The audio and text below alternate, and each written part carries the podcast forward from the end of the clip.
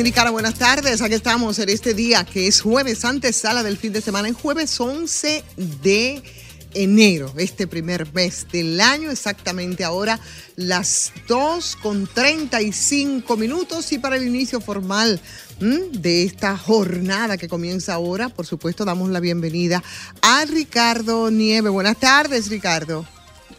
Gracias, Ivonne. Muchísimas gracias, mi querida. Saludo al equipo y saludos especiales al país. Las noticias de este día, hoy, jueves 11 de enero, las informaciones de mayor interés aquí y fuera del país. Y es que, atención, la Junta, la OEA, la Organización de Estados Americanos, va a supervisar las elecciones municipales y presidenciales del 2024. Un acuerdo con el órgano rector de las elecciones nacionales contempla la extensión del permiso de veiduría electoral hasta la segunda vuelta del 30 de junio. Habrá observación de la OEA en República Dominicana. Y Alejandro, hay más. Los senadores dieron luz verde a bonos, préstamos y nuevas leyes. Fiesta y mañana gallo. Los senadores de la República.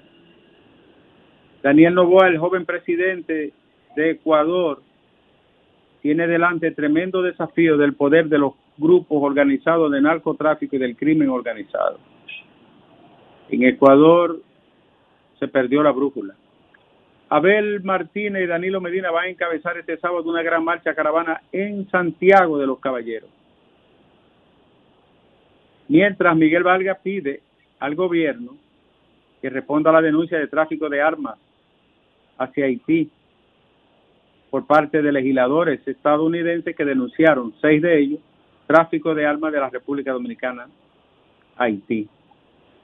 Alejandro, las tres personas que fueron acribilladas a tiros en agua ya han sido identificadas. Uno de ellos acababa de llegar de Estados Unidos, mientras que los otros dos son conocidos, han sido identificados, además de un herido que se encuentra en Nagua. Los heridos, Alejandro, y las dos personas que perdieron la vida, aparentemente se trata de un ajuste de cuenta. Ajuste de cuenta.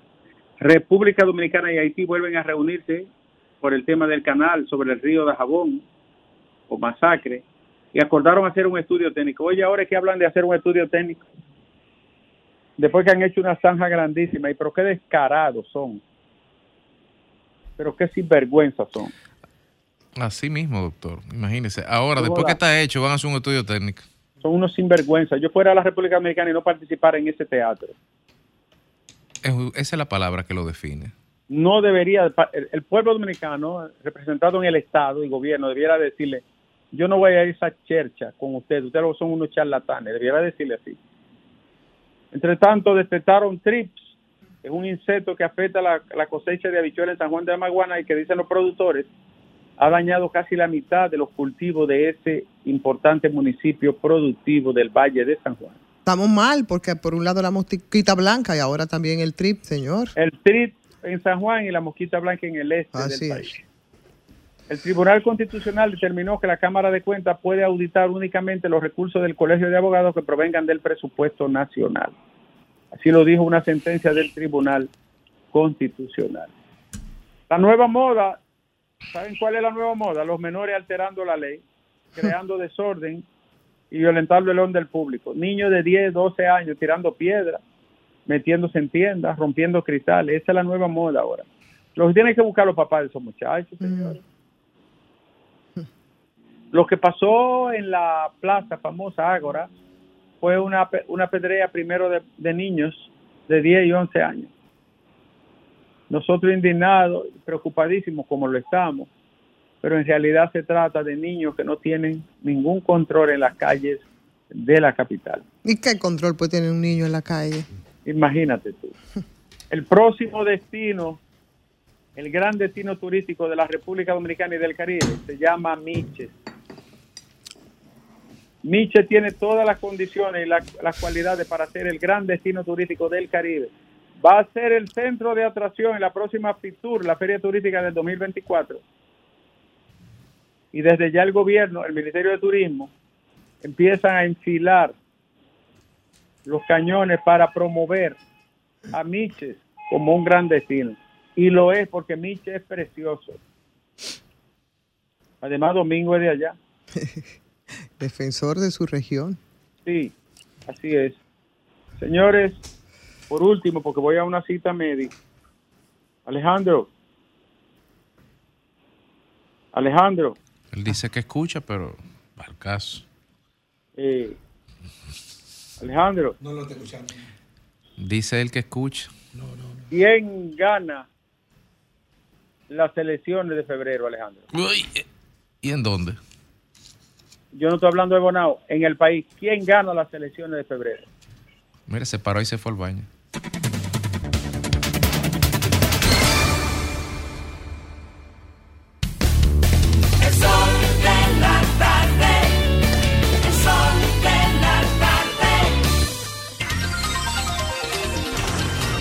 Comunícate 809-540-1065. 1-833-610-1065 desde los Estados Unidos. Sol 106.5, la más interactiva.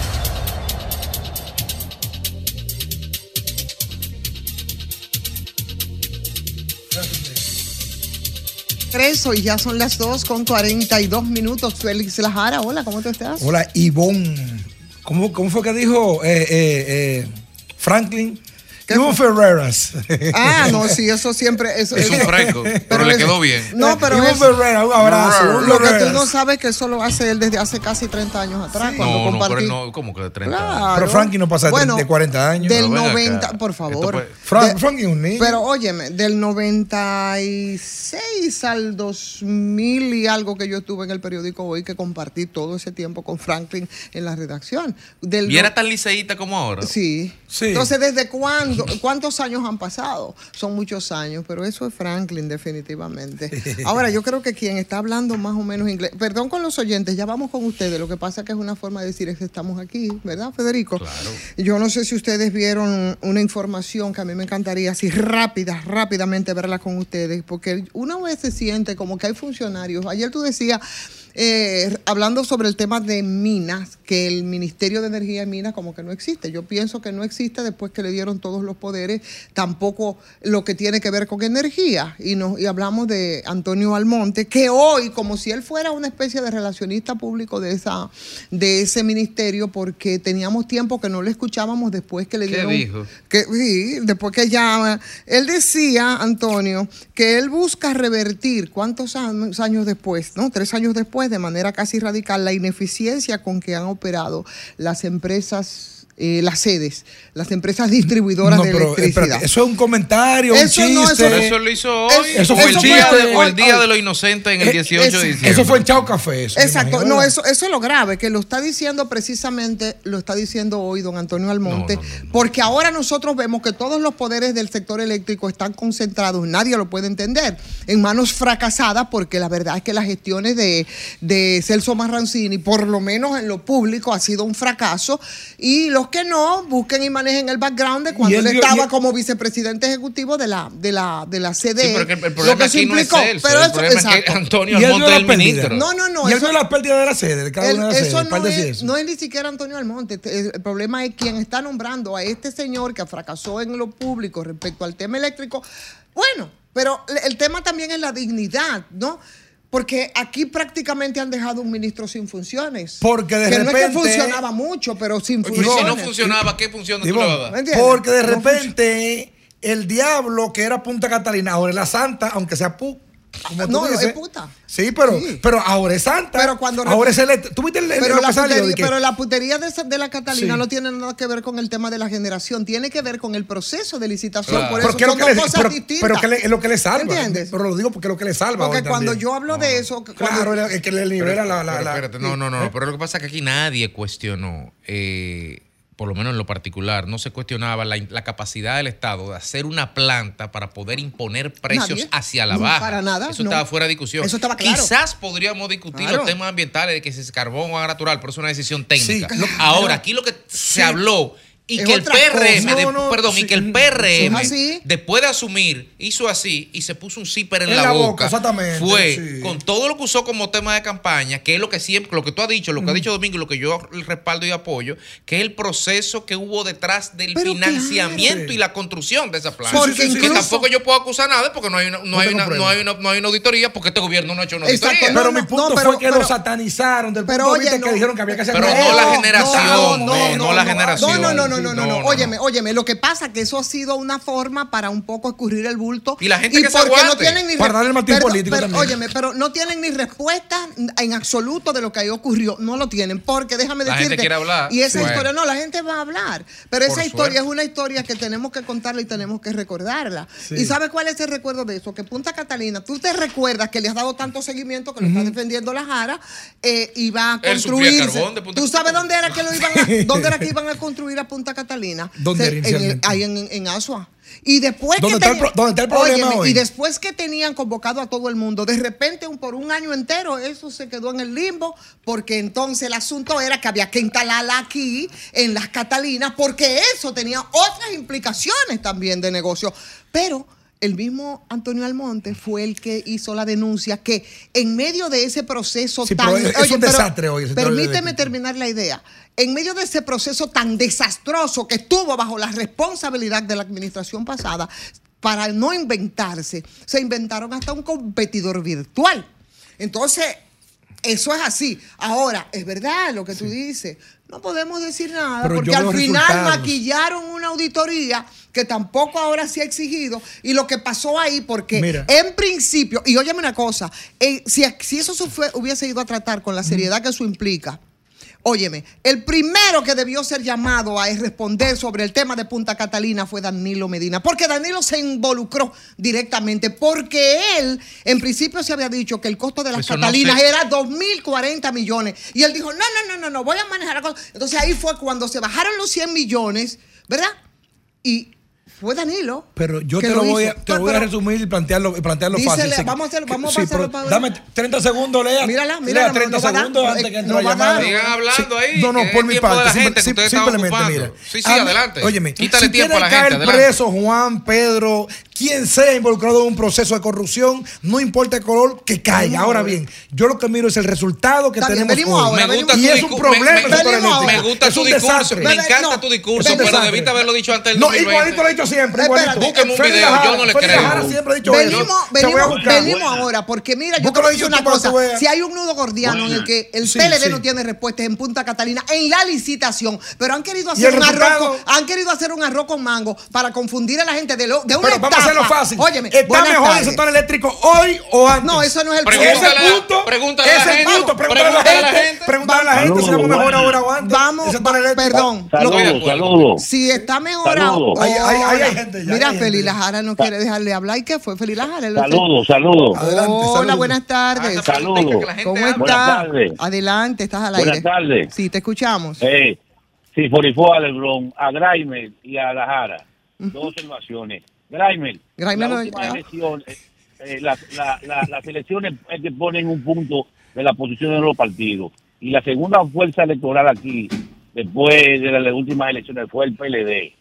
Pero la fuerza del pueblo dijo que eso cambió a base de percepción y de encuesta. Mi pregunta para Graimer es que si esas mismas encuestas que lo, que lo catalogan a ellos como la segunda fuerza serían las mismas que dan al presidente en una Ay, primera Dios vuelta. mío, pero Ah, Había esa pregunta. Segundo, a, a, a la Jara, en una entrevista que le hicieron a Omar Fernández de relevo de, los líderes en, la Fuerza del Pueblo, él dijo que, eso estaba congelado porque su papá iba a ser el, próximo presidente de la República y que y hablaba de ocho años, o sea que su papá se iba a reelegir también. Entonces, ¿dónde pa- pararía el PLD tú no le coges un riesgo de, de que sea absorbido por la fuerza del pueblo y que el proyecto de Abel también Martínez se vaya a pique con ocho años continuos del gobierno de Fernández y después su hijo. Muchas gracias. Mira, la política no es estática, es dinámica. Hoy es de un color y mañana es de otro. Un momentito, por favor, un momentito. sí. Buenas tardes. Buenas tardes. Ivonne, ¿cómo Eh, estamos, Gremer? Señor, ¿cómo está? Dionisio Ferrer en vivo, directamente desde Duvergé. No. Gra- Adelante. No sabía. Gray me pagó paquetico. Adelante, Dionisio. Y eso que no ha llegado. La verdad,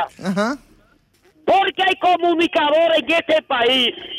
Algunos, no digo que ustedes. Alguno. Han, se han cambiado igualito que la hoja de caimito, por la mañana un color y la tarde de otro. Son del mejor postor de los gobiernos de turno. Oiga lo que voy a decir.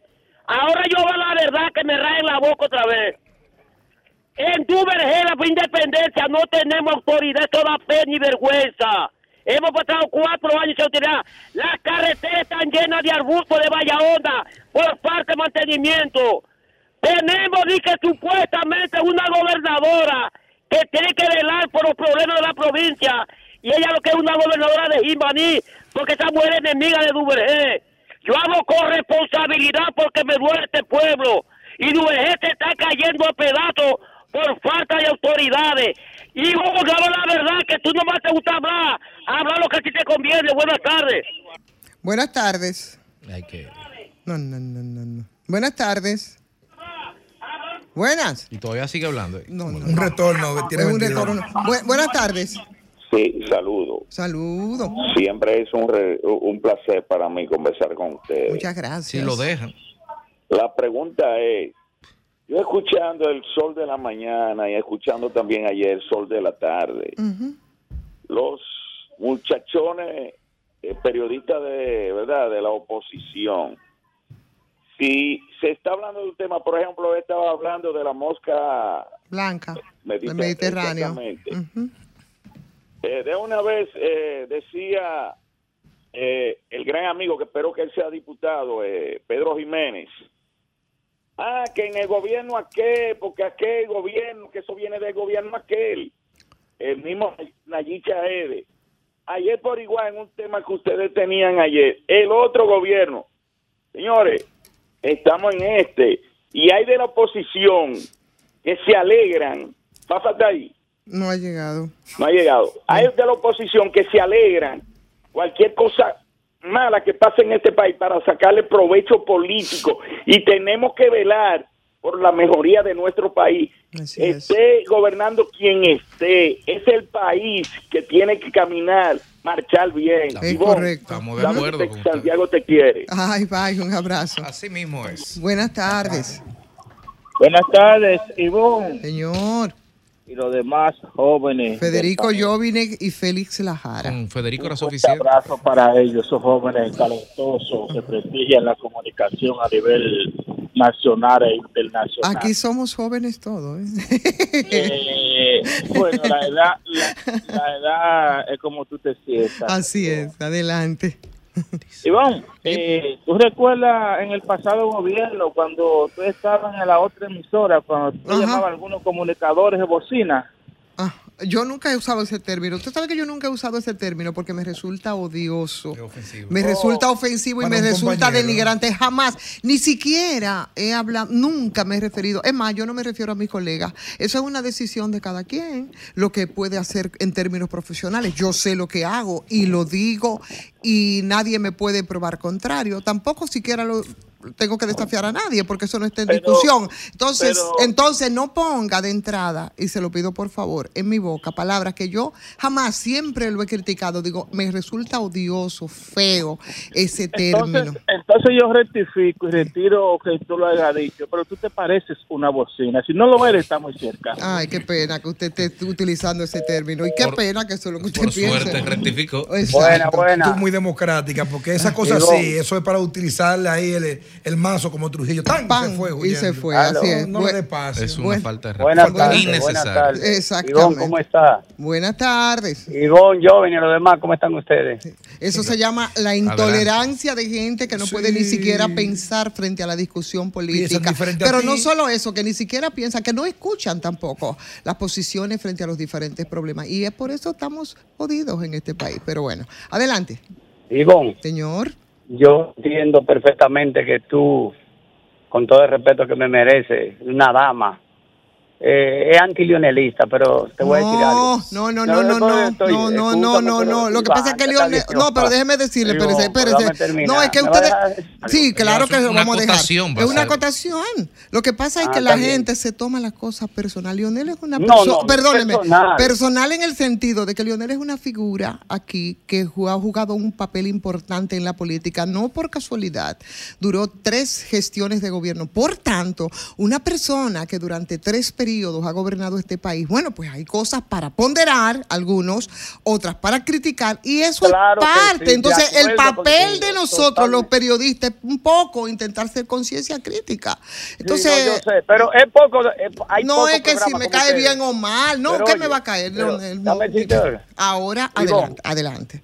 Hay pocos programas como el de ustedes, porque tú sabes que los 10 mil millones de pesos que el gobierno tiene para decir que estamos bien, si lo invierte en verdaderamente la población, no tiene que invertir tantos millones para decir que estamos bien, Exacto. cuando todo el mundo sabe que la población se lo está llevando el diablo. Bueno, Mira cómo han destruido más de 40 tareas de plátano en la en la presa que quieren hacer sin decirle nada a los campesinos. Y 40 aquí tareas. todo, sí, y aquí Ah, todo sí, de plátano. ¿Dónde fue eso? En, en, en, en Montegrande. En. Montegrande, En Montegrande. aquí, sí, aquí en este país, Sí, la yo vi el cosa- video. este Pero país, ¿tú sabes por qué este país está así?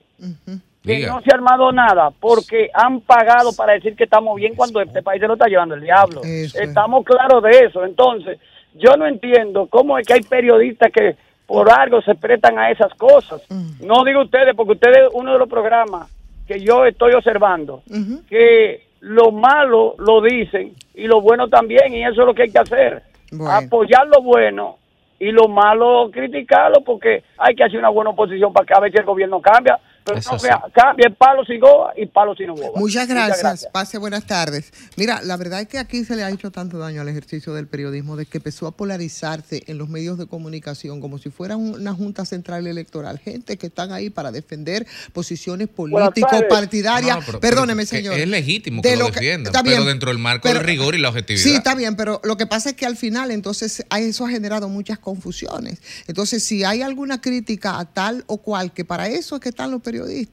¿no? Eh, eso entonces eh, eh, está permeado por el prejuicio. Y al final, yo creo que es legítimo el derecho de cada quien de defender un partido político. Yo, por ejemplo, si yo estuviera en un partido político o si fuera funcionaria del gobierno, yo no estuviera en un medio de comunicación haciendo opinión, no lo estaría. Pero es así. Buenas tardes. Buenas tardes. Buenas Buenas tardes. Sí, es, este es un nivel de intolerancia, Sí. tanto de un lado como del otro. Tú, tú te, eh, ejemplo, el que es PLDista, todo lo que hace el gobierno es malo. Ahora, todo el que es del gobierno, todo lo que hizo el PLD es malo. Por eso que no me gusta la política, porque hay que ser coherente. Mm. Ejemplo, tú puedes estar en la oposición y si el gobierno te hace algo correcto, bueno, pues reconócelo y critica lo malo, igual que el gobierno. Ujú. El gobierno no puede ser posible que todo lo que hizo la oposición no sirve, o sea, este país hay que cerrarlo. O sea, si tú analizas cada ministerio Sí. Y tú lo escuchas, dices, bueno, pues este país se lo está hallando el diablo, era porque no- nada servía aquí ni nada funcionaba. Con relación a los otros, eh, que tú siempre criticabas y, y con buena base, Mm. y yo lo he entendido bien, y es que no se critica el, lo, lo- los beneficios que da Punta Catalina, sino la Claro. sobrevaluación de la obra. Exacto. Entonces, ahí, ahí todo, ahí todo está claro que una sobrevaluación. Y, y todo el que metió la mano ahí debió caer preso. Pero Ahora, están a tiempo todavía. Exacto. ah, claro que sí. Ahora, yo ahora creo yo- que si hay tiempo. todavía hay que ir y Tú meter preso a todo el que lo hizo y punto. Tú sabes que sí. hay, sí. hay que, hay que, eso hay que investigarlo, mire, y, el que, y todo el que metió la mano ahí debe de caer preso. Exacto. Ahora, gracias a Dios, con todos esos robos que hicieron ahí, con todos esos robos que no estoy de acuerdo y que debe caer preso todo el mundo, gracias a Dios que tenemos Punta Catalina como quiera, porque si Claro. no, aquí no hubiera luz por ninguna No, no, no, pero está claro. Sí, aquí porque- el, porque aquí el tú- problema de la generación, eso nunca ha sido un, eso no, eso no, nunca estuvo en discusión. De hecho, ahora tampoco, más planta de generación no estaría en discusión, pero si el procedimiento es igual que aquel, también habría que criticarlo, ¿no? O sea que la se, ha- se generado mucha confusión y se ha hecho muy conscientemente para obviar lo otro. Alejandro, nos vamos contigo. Venimos de una vez.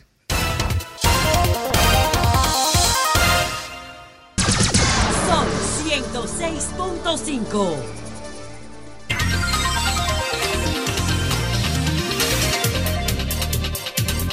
Bueno, señora, aquí estamos y ya son las 3 con 5 minutos. Ay, tengo que hacer siempre esa pausita ahí en el sol de la tarde.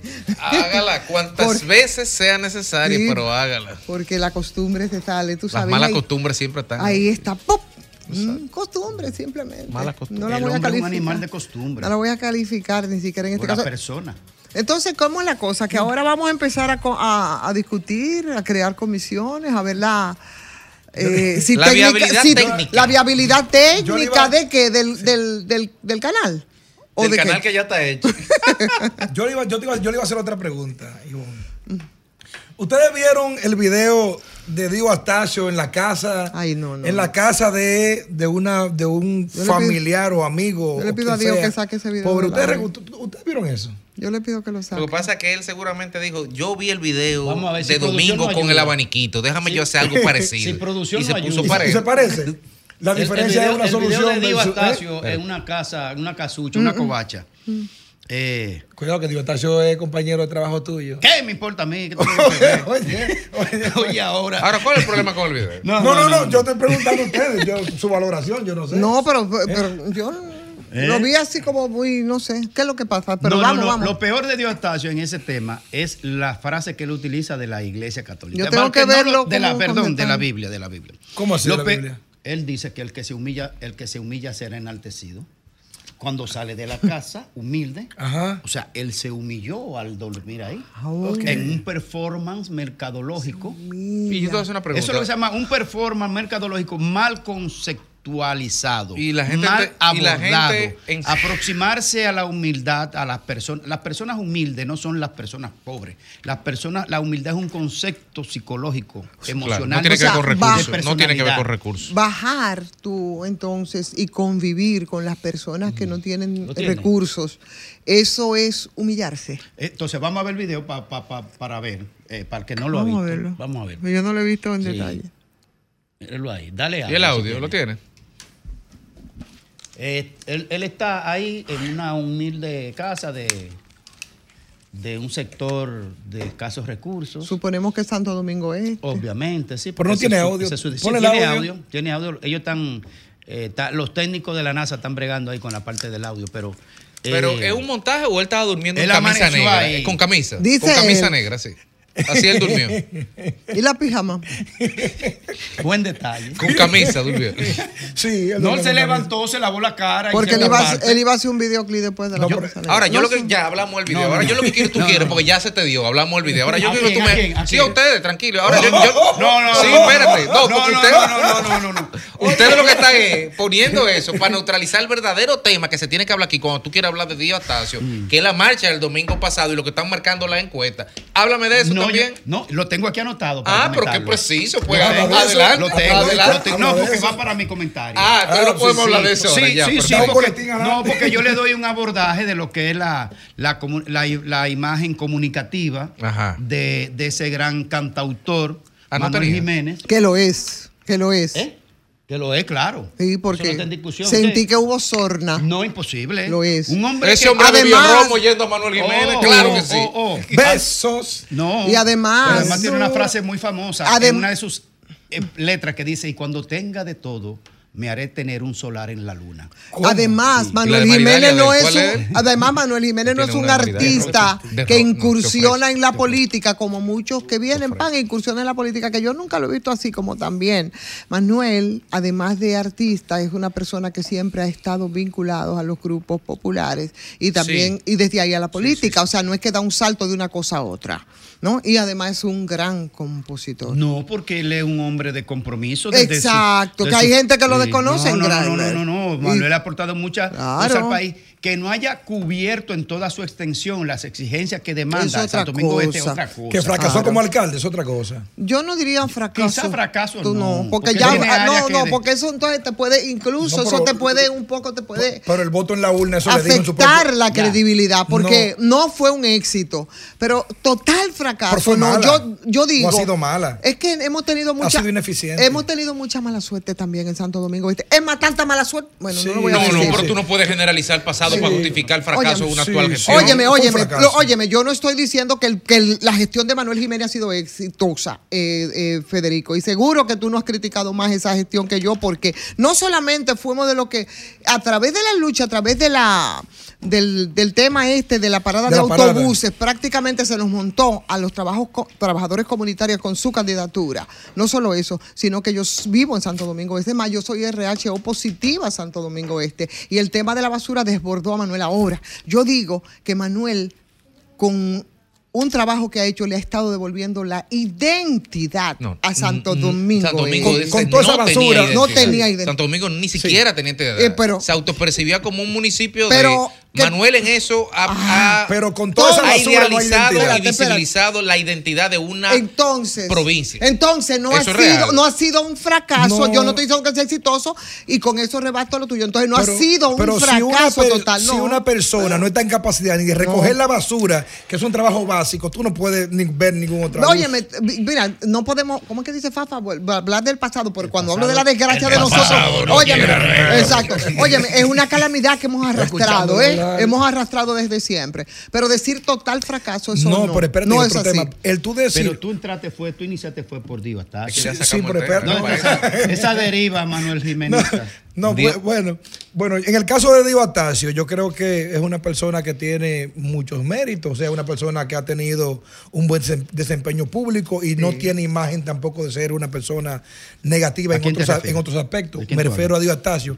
Ahora bien, yo creo que cuando tú en un proceso político quieres jugar al gracioso, eh, los políticos tienen un problema. Cuando un político es cuadrado y tú lo quieres sacar de su ámbito para poder ponerlo disruptivo, para venderlo mercadológicamente a la gente, tú fácilmente caes en un error o caes en lo ridículo. Y es lo que yo creo que ha pasado en este caso con ese, con el caso de Dio, que es una persona No, que pero tiene háblame a partir del video, ¿verdad? Tú dices.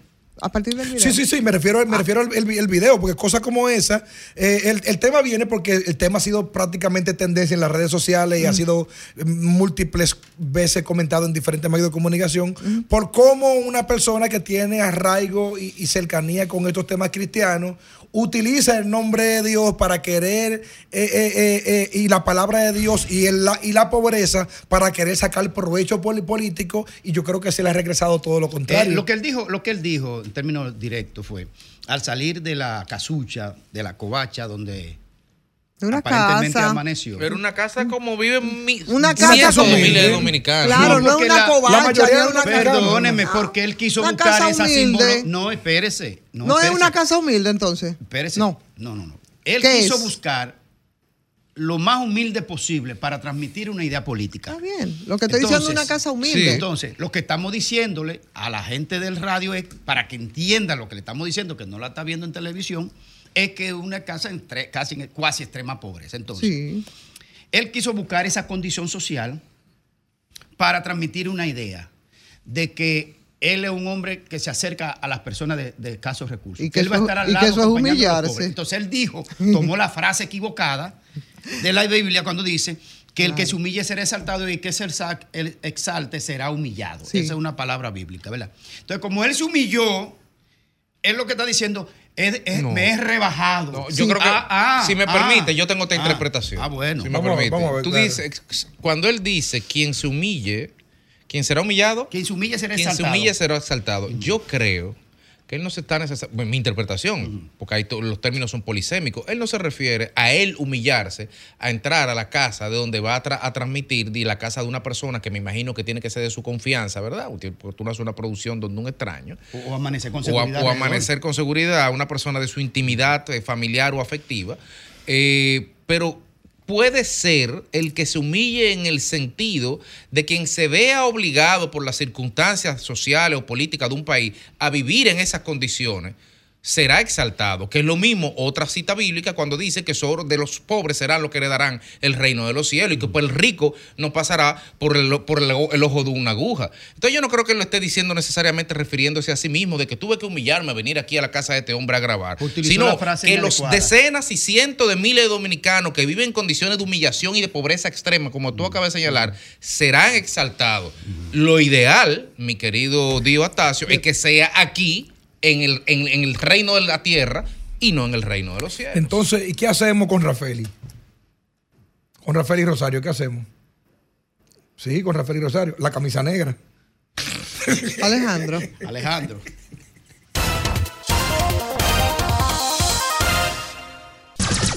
Son 106.5.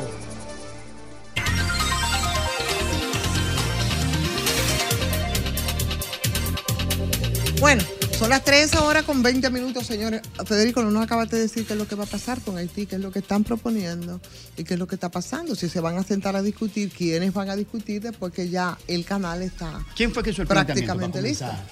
Pero bueno, pero la pregunta es, la pregunta es, es que podemos, eh, eh, ¿tiene sentido hablar? ¿Cuándo empezó el canal? ¿Cuándo empezó el, el match, el rifirrafe? Eso En septiembre, ¿no fue? Eso comenzó, sí. Y aquí no hubo una misión de la Sí, Entonces, pero recuerda que no, no- no llegó a Haití. la República Dominicana y Haití acordaron sobre la necesidad de realizar un estudio técnico con el apoyo de una organización internacional calificada, seleccionada de común acuerdo para determinar la realidad hidrológica, ambiental y social de la cuenca del río Masacre de Jabón. Tanto el lado haitiano como dominicano. Yo le voy a La mandar- información está contenida en un comunica en el comunicado enviado este jueves por el Ministerio de Relaciones Exteriores, en el que se informa sobre la reanudación de las conversaciones entre la República Dominicana y Haití. bla, bla, bla, bla, Pero bla. se ha parado la construcción del dominicano. ca- la construcción ¿Eh? del El canal. Oye, la construcción del canal se ha parado. No, yo, No. te, yo le. Oh, Si Henry Hoy no por ahí- dijeron y no se dijo que aquí se iban a tomar 500 medidas que se tomaron hasta que se detuviera. Pues ellos han seguido y siguen hablando todavía. Pues yo no Sí. Entiendo. Según el comunicado, los días 9 y 10 de enero de 2024, o sea, ayer y antes de ayer, Vamos a aprovechando dos plato delegaciones encabezadas respectivamente, ta, ta, ta, ta, se reunieron de buena fe en Washington en la sede de la OEA con el objetivo de reanudar la conversación sobre el diferendo relacionado con la construcción del canal. Entonces yo me pregunto, Sí. ¿Y toda la laraca para qué fue entonces? Exactamente. Entonces ahí me dan la Porque razón. van a buscar, perdón, van a buscar un organismo internacional, una organización internacional calificada, pero lo van a buscar con, con la contraparte haitiana, con la que se negó a, a juntarse con la OEA Porque por vino- el crimen de la OEA haberse juntado con nosotros primero. Primero, ¿Y sí. cómo van a decidir el protocolo de reuniones? Van a coger una moneda, porque con los haitianos será eso, tirar una moneda para que no se ofendan también. Yo le voy a Entonces, mandar ¿qué, a- qué No, se primero necesita? es que qué es lo que van a discutir. ¿Qué van a Yo discutir? el hecho está consumado, Por dijo. Jesucristo en la cruz con los tres clavos puestos. Y además también, bueno, yo no entiendo para qué van a utilizar la vía diplomática cuando se supone que debió ser el primer punto antes de hacer todo ese show mediático que se hizo. Porque Eh, si eh, me- lo que Ahora una pregunta, Sí. ¿qué, qué va a decir el estudio? Vamos a ver. Y si el estudio dice que no se puede hacer canal y el canal está Sí, hecho, ¿qué- ¿qué, van qué a hacer? ¿Qué hacemos? ¿Van a tumbar el canal? Esa discusión hubiese tenido sentido hace dos años. Comenzarla por ahí. Hace dos años, cuando de nuevo hubo problemas con eso. Ustedes recuerdan. te mandé las imágenes. Ahí, en ese momento, yo creo que hubiese tenido sentido que se hiciera esta discusión, que se había hablado de ello, que se iba a hacer, pero que finalmente eso quedó en un limbo. ¿Tú te recuerdas que yo fui incluso a Jabón, eh? Claro. Entonces, en ese momento sí debió hacerse esa discusión. Ay, por, Eh, un- miren. una pregunta, Graimel, antes de tú entrar. Cuidado si todas estas acciones ahora se motivan y comienzan a tener sentido con la llegada de Guy Philippe y la teoría de Graimel que viene como un enviado cuando viene a ver a derrocar gobierno o a, o a hacer gobierno. Cuidado, si Bueno. cuidado si comienzan a tomar el orden a partir de ahí, Graimel. Mira, Haití es un, es un conglomerado tribal africano que no ha logrado en 220 años de república organizar un Estado. ¿Cómo tú dices? Ni sembrar una mata de mango. No, ellos, ellos están gritando al cielo las matas que le arrancó Francia hace 220 años todavía. En vez de ponerse a no, sembrar. no fue una mata que le arrancó, no. Sí, le arrancó yo- la yo- vida. yo estoy La haciendo- sangre se la No, no arrancó. me venga a mí a Yo- yo estoy a una mata. Hasta nosotros tampoco. pagamos de, Estoy- pagamos estoy de eso. haciendo una hipérbole de que bueno, Haití, pues. después de 220 Esa deuda, años, ¿eh? estoy haciendo una hipérbole de que sí. Haití, después de 220 años, que Francia abusivamente los explotó Ah, y le arrancó, pero la gente sabe lo que estoy diciendo, y le arrancó No, la gente no y sabe, le llevó las maderas, ¿verdad? Y en 220 El años, oro. carajo, usted no se, ha puesto, pues, no se ha puesto a sembrar ni una mata de caoba. Eso es lo que me estoy refiriendo.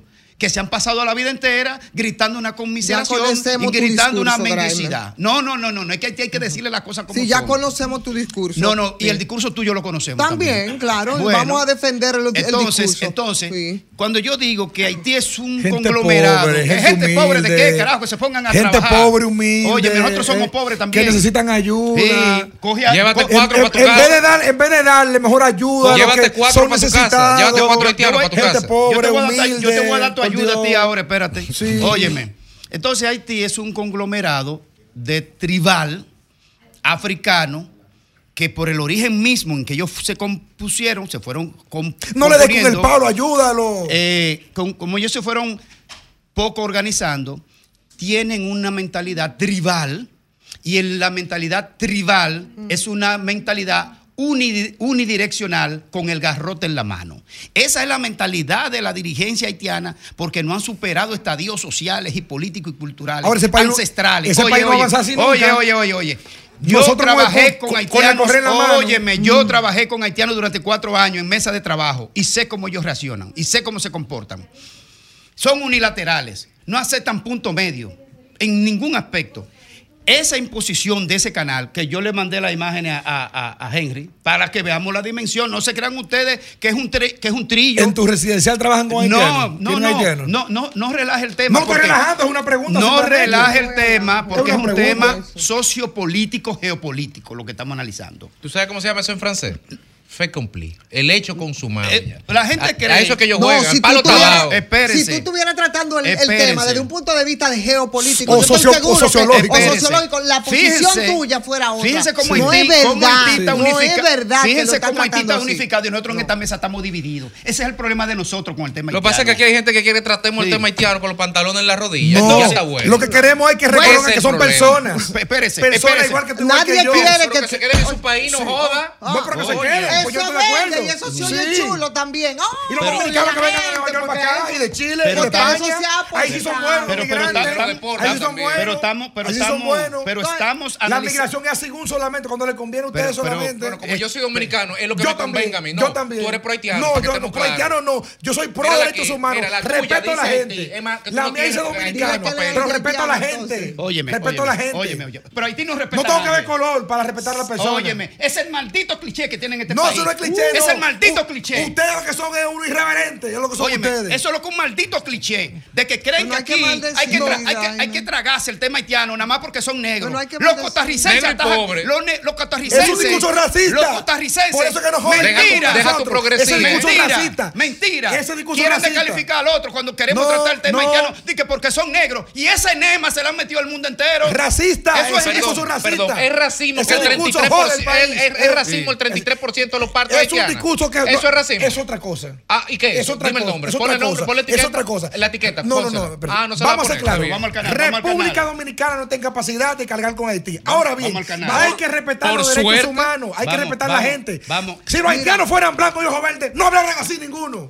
Porque no hablan así de, voy a poner- de los venezolanos. Hablen de los venezolanos mire, para que vean. Mire, es un maniqueísmo. Es solamente los haitianos por feos que decir- son y por prietos. te- te voy a poner Si varios fueran blancos y ojos verdes no lo hacen. Te voy a poner varios Ese ejemplos. es el problema que tienen ustedes. te voy a poner varios ejemplos. Sí. Mira. Mira, Con- óyeme, espérate. Tú puedes, que, no, pero que volvamos no, al canal. espérate, no, espérate, porque la- tú te crees como es que eres tú que tienes que hablar es cuando acaba hablo de decir tema algo referido a mí. Lo que te voy a Y a- todos, Pero, déjame darle dos ejemplos. Espérese, sí. espérese. Cuando Fafa se come el dulce de maní, ustedes van a saber lo que huele. mire, Pero mire, ese dulce de maní, mire. ¿tú sabes dónde lo hicieron? Mire la jara. ¿Con quién hace frontera Costa. Rica? Con Nicaragua, ¿verdad? Sí. Los nicaragüenses son negros. ¿Y a quién ataja Costa Rica para controlar la migración? A Sí. nicaragüenses. Oye, y no son negros. no Sí. son no son negros. sí, pero- pero espérese, La espérese, población- espérese. la población indígena. Bolivia Oye, pero hace espérate fron- tú, Pero déjeme darle varios Pero ejemplos. espérate, no, no, es que párate ahí. Ah, porque tú estás- no están diciendo racista en nuestra cara. Espérate, tú estás dando un ejemplo. Tú estás dando un ejemplo. Tú no, el discurso. respecto No, el a la- discurso no. El discurso, tú no, el discurso. Pero, pare- pero párense un Sí, momentito. pero quiero dar los ejemplos. Graimer, pero ven, ven a resolver tu vaina. porque No, tú- no, no, no, no. Es que él está Porque diciendo, tú- él está ofensivo, diciendo A ti racista no, al discurso. Al te discurso no. Ah, discurso ah, no. El discurso El de la boca El el No, esto es un caos. Yo me rindo ya. Sí. Yo me rindo. Ahora voy a poner un par no, de no, ejemplos. nada más hacer un, óyeme, nada más hacer una, un paréntesis ahí en lo que tú estabas hablando respecto a los indígenas y a los centroamericanos. ¿Tú crees que no hay discriminación con los, lo- los indígenas eh, centroamericanos respecto Claro a la, entonces es lo mismo ¿Tú entiendes? Es lo mismo, no es un asunto de color. Por supuesto que hay mucha discriminación, efectivamente. Mira, en Europa del Este hay unos conflictos hace un tiempo. Y no solo que lo están atajando, le han puesto alambrada y electrificación para que otros europeos del este no crucen para otro país y son blanco y rubio los dos. Y, y le a Espérese, atajarte a ti para que no siga. No, eso no es verdad. para la Eso no es verdad.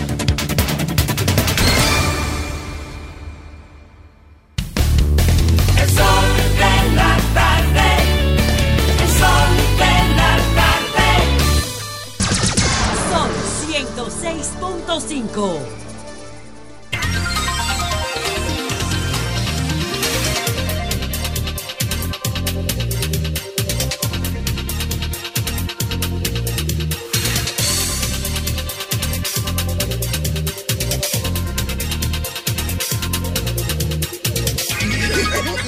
Mira, señores, ya son las tres y media. No, no lo voy a aceptar, lo voy a decir ahora mismo de nuevo.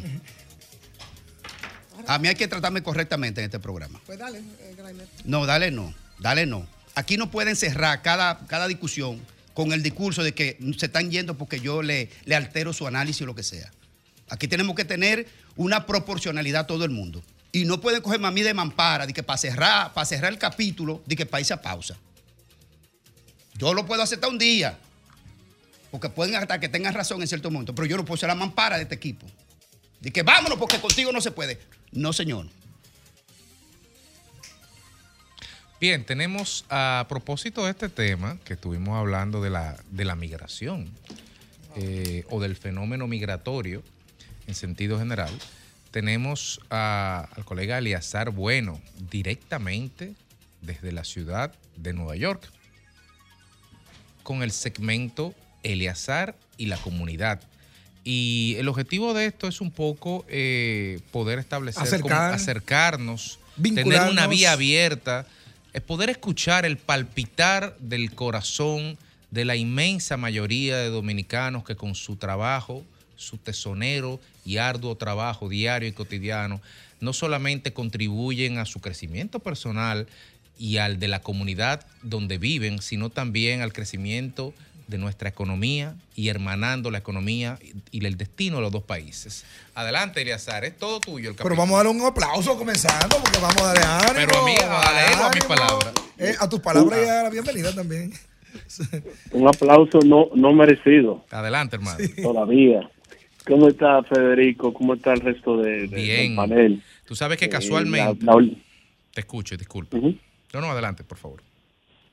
No, no, sigue, que, que te iba a decir algo. Que casualmente ayer estuve participando en un evento de, de la Fundación de Inicia, del grupo Inicia, donde pusieron a circular un libro que se llama De aquí y de allá, que son imágenes eh, producidas por un fotógrafo dominicano llamado Winston Vargas, que Ah, nació aquí en Santiago como a los cuatro años, se lo llevaron en el 55, 56 allá, y se pasó, señores, 70 años de su vida tirando fotografía en Washington Heights.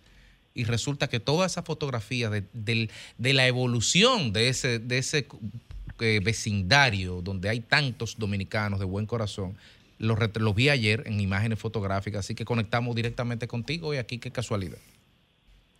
Tremendo, excelente. Ahora me dio hambre de ver el- ese. Ah, te ese voy a mandar, te voy a mandar el enlace. fotográfico. Está en la Fundación Inicia. Sí, trata de no enviármelo con Lea, por ¿Cómo favor, está, cómo están los dominicanos allá? Mira, ¿Cómo está la comunidad?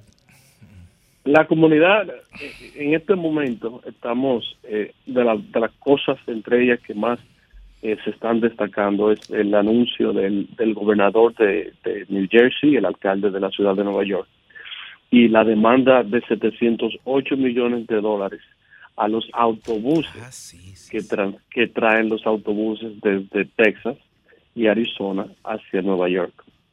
Hablando de temas migratorios, que lo- de lo que ustedes Ujú, estaban ujú, ahora correcto. mismo. Pero es New Jersey. Estaban La es- esto es New Jersey. Exactamente. Porque corrígeme, eh, New Jersey. en Nueva York sí se había declarado santuario.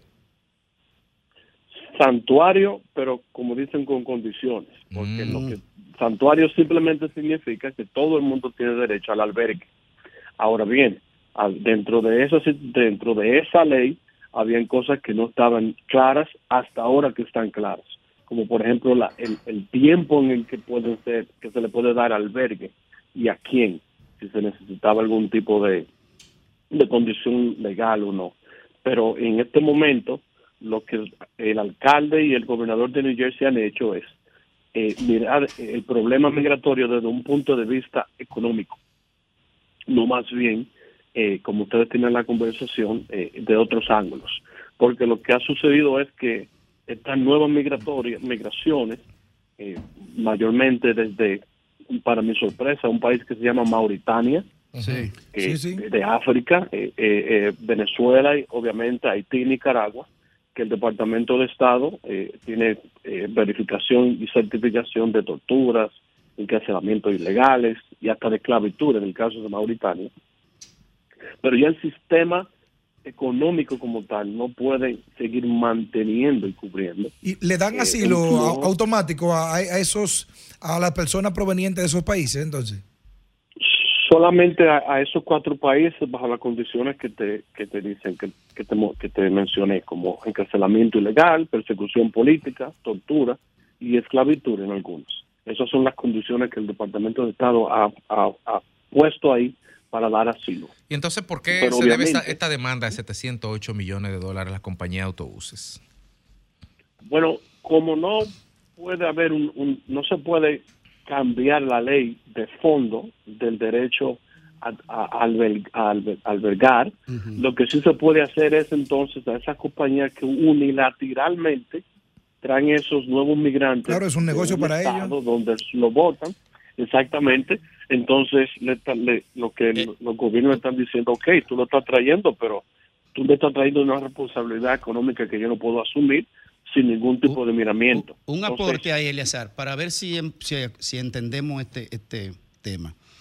Pero no se supone, y amparado en qué ley, doble pregunta, que son los gobernadores o los alcaldes, no sé qué autoridad de tal estado que lo envía al estado de Nueva York porque está declarado como santuario, sobre quién cae la responsabilidad, si sobre la compañía que los transporta o sobre quien los monta en el vehículo. En este caso, como es un es un asunto migratorio que es eh, super, eh, eh, manejado por el gobierno federal, pues un gobierno, un gobernador no puede gobernar, eh, demandar a otro gobernador No puede. por, por ese tipo, no, no puede. Lo que sí puede hacer en este caso es demandar a las compañías que están proveyendo el transporte. Eso relata a los años de, de la esclavitud, que cuando se estaban liberando a los esclavos, lo que el gobierno del norte hizo fue que demandó a las compañías de trenes del sur por traer los esclavos del sur no liberados. O sea, eso es algo que, que se ha reciclado en la historia y en el tiempo. Sí, eso, eso fue lo que se, lo, que se hizo ahora y lo están haciendo de nuevo. Eh, aparte de que tú nos traigas una información particular que tú traes, que se ha introducido este tema, este, ¿cuál ha sido la decisión entonces en los últimos días de la alcaldía y la gobernación? Bueno, eso entonces, eh, la alcaldía, eso baja a, a- a la- a los concejales, donde ahora entonces se convierte en, un problema político, donde tú tienes una facción progresista que obviamente eh, apoya la, la inmigración sin condiciones. Y hay otra facción conservadora centrista que apoya la inmigración, pero con condiciones. Obviamente aquí eh, en el aspecto económico y el hecho de que muchas de estas personas eh, que tienen ya sus puestos a, a elegirse dentro de pronto y una y una y una un movimiento es un poquito hacia la derecha eh, eh, del, del, del, del público y del, y del votante eh, latino en cuanto a asuntos migratorios ha hecho que no sea tan impopular el hecho de que a los 60 días ya, ne- ya estén mudando a los a los migrantes. de- de los- de los Eleazar, hoteles. en otro tema, Eleazar, vimos que, que se produjeron dos descarrilamientos de trenes en días cuasi consecutivos. ¿Qué es lo que ha pasado en el, en el sistema de trenes de Nueva York? El sistema de trenes como tal. Y si ha habido herido y muerto, que no lo, no lo conozco realmente. Eh, fue el primero fue un, un choque entre el tren 2 y un y un tren y otro tren que venía en otro carril eh, de mantenimiento hubo un, un problema de señalización y otro fue el tren F en Queens también un problema de señalización Eh, los trenes a medida que se va empujando el uso de, de, los peatones y de, transportación masiva pues hay más demanda de uso de trenes y obviamente la, la MTA, que es la, la agencia que regula y opera y mantiene, pues está en el proceso de, de reestructuración de algunos de los de los servicios de tren. Eh, es un trabajo que, que nunca termina, como dicen, pero esa es la, esa es la situación, que están, están transicionando los, los rieles existentes que tienen 100 años, para muchos de ustedes que quizás lo conocen, entonces están, están sufriendo transformaciones operacionales. Eleazar, ¿y cómo va todo esto de las elecciones en los Estados Unidos? Bueno, allá en, en el caso también de Nueva York, con los candidatos, tanto los demócratas como, como los republicanos. Que, ¿Quién se vislumbra que sería el candidato del Partido Demócrata, a sabiendo que Biden es el presidente, pero que hay una que hay una Michelle Obama por aquí sonando con mucha fuerza también? Bueno, hay, hay tres candidatos que están sonando, que es el gobernador de California, Gavin Newsom, eh, o Michelle Obama, y en un lejano tercero la vicepresidenta Kamala Harris, pero ella no goza de... Los números no le dan, como dicen popularmente. Y existe Entonces, todavía la- Kamala en Estados Unidos porque lo tienen guardada en un, en un closet o Pero algo. aprovechar tu conocimiento, ¿qué ha pasado con Kamala Harris, que llegó con tanta expectativa, con este socialismo eh, democrático eh, eh, am- americano y tantas expectativas? ¿Qué, ¿Qué ha pasado con ella? ¿Qué pasó? Y mirando un poco a la historia, hay que mirar de dónde ella surge. Ella fue la fiscal de California antes de ser una candidata a, la presidencia y luego ponerla como vicepresidente. Entonces el récord de ella de, de impresionamiento a minorías en Los Ángeles, en un, en un estado totalmente azul, fue lo, es lo que le ha servido de punta de lanza a la oposición dentro del mismo partido para que ella no avance. Es su propio récord eh, eh, de- de- de persecución de leyes a las mismas minorías es lo que ha sido lo que lo que la ha puesto a ella en, en, en- en- la, gatera. Además de que sus pronunciamientos casi nunca están en, en línea con el pensamiento de la ciudadanía. Está como un, como un paso dos pasos atrás. Es lo que se dice en la prensa. Pues muchas gracias, Eleazar, por tu participación el día de hoy en el segmento Eleazar y la comunidad directamente de la ciudad de Nueva York, de Estados Unidos de América, y señalarle a todas las personas que nos escuchan que este será un segmento que tendremos dos veces a la semana. Así que estaremos escuchando y tomando llamadas y fomentando la participación de los dominicanos de aquí y de los de allá. Gracias, Eleazar. Gracias a todos. Buenas tardes. Sol 106.5.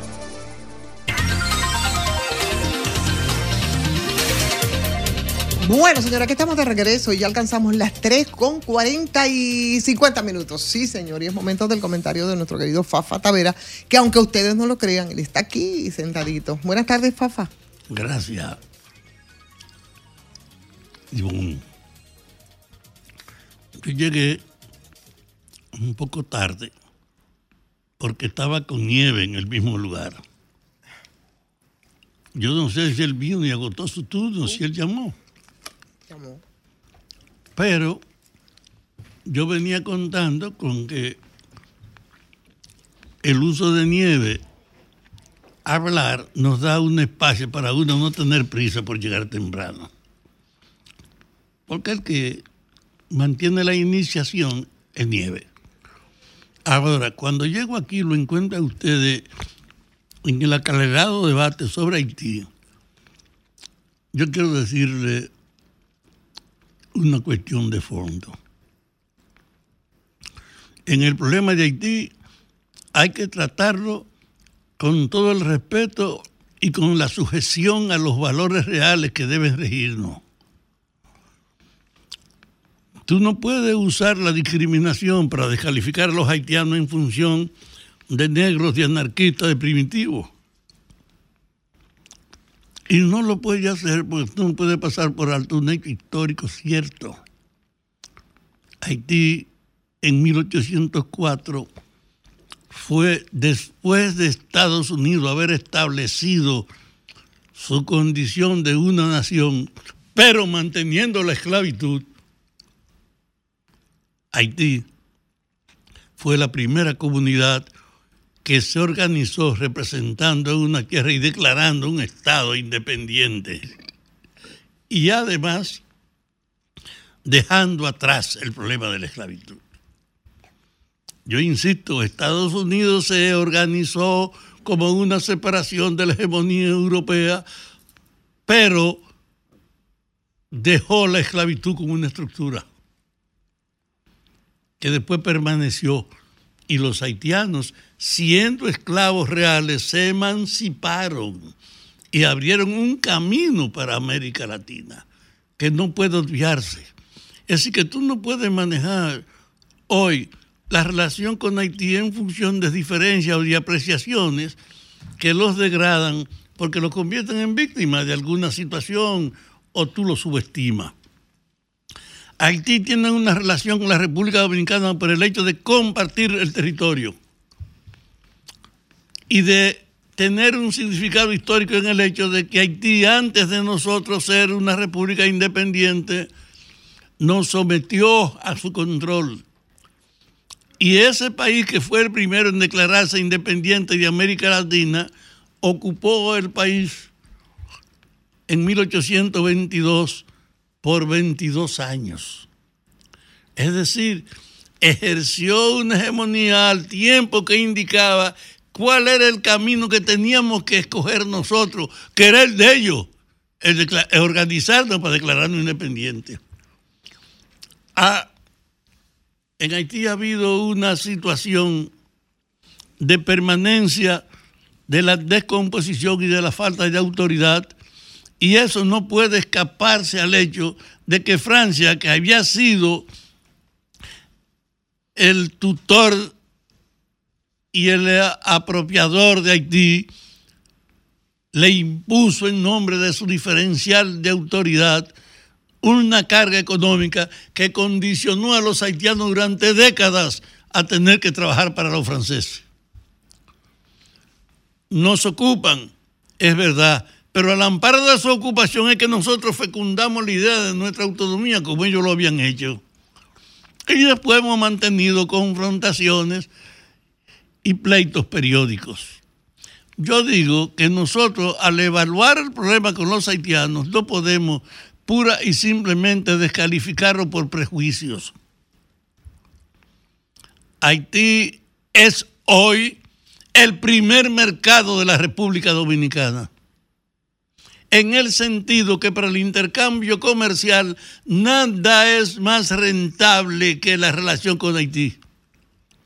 Y además, el hecho de tener una estructura en la frontera comerciable ha permitido que ellos puedan moverse limpiamente hacia acá, en algunos casos pagando su transporte o con el servicio que tienen las mujeres a parir, como 50 mil mujeres haitianas, pero no vinieron de gratis, le impusieron un costo las autoridades, son hijas de la degradación de nosotros, no de los haitianos. Y en ese orden, nosotros no podemos pasar por alto el hecho de que así como Haití es un instrumento profundamente explotable en las relaciones de la producción agrícola y de la construcción y del intercambio comercial para los dominicanos, también son un problema por la falta de autoridad, por la tolerancia en el tráfico entre su país y nosotros y en otros órdenes. pero hay una mezcla que usted no puede desconocer de la degradación del Estado dominicano frente a la realidad de Haití que ha permitido simplemente usarlo y explotarlo en beneficio de lo que dirigen la economía dominicana.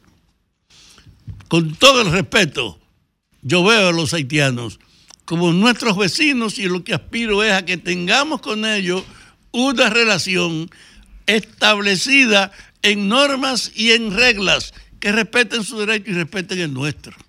El presidente de la República, frente a esa realidad que ha heredado y que se ha agravado, cuando en Haití se produce una disputa interna porque no haya una autoridad reconocida que se imponga, cuando tienen un ribetes anárquicos en este momento, el presidente de la República Dominicana ha hecho un esfuerzo de poner el caso haitiano en manos de las Naciones Unidas, llamar la atención del mundo en torno a que esa realidad no puede ignorarse de la descomposición y las debilidades de Haití y que debe hacerse un esfuerzo global de la regulación internacional para ayudar a superar ese desorden. Es una buena actitud la del presidente. Bueno, acompañado eso con una regulación de mejorar la tolerancia del movimiento entre haitianos y dominicanos y de tratar de mejorar la supervisión en la frontera, sabiendo que la frontera que estaba ahí era una negociadora del tráfico con los haitianos. Es decir, nosotros con Haití tenemos que ver de conjunto la trascendencia de la relación y la participación de los dominicanos usando la autoridad como un recurso para la acumulación, dando permiso o propiciando intercambio. Hay en el vínculo con Haití Dominicana un proceso de corrupción generalizado. Y yo digo que eso no se puede de ninguna manera dejar de lado para nosotros sustraernos en la discriminación. A que los haitianos que no tienen formación. Y eso es lo que yo creo que es importante y que ustedes deben simplemente tomarlo en cuenta.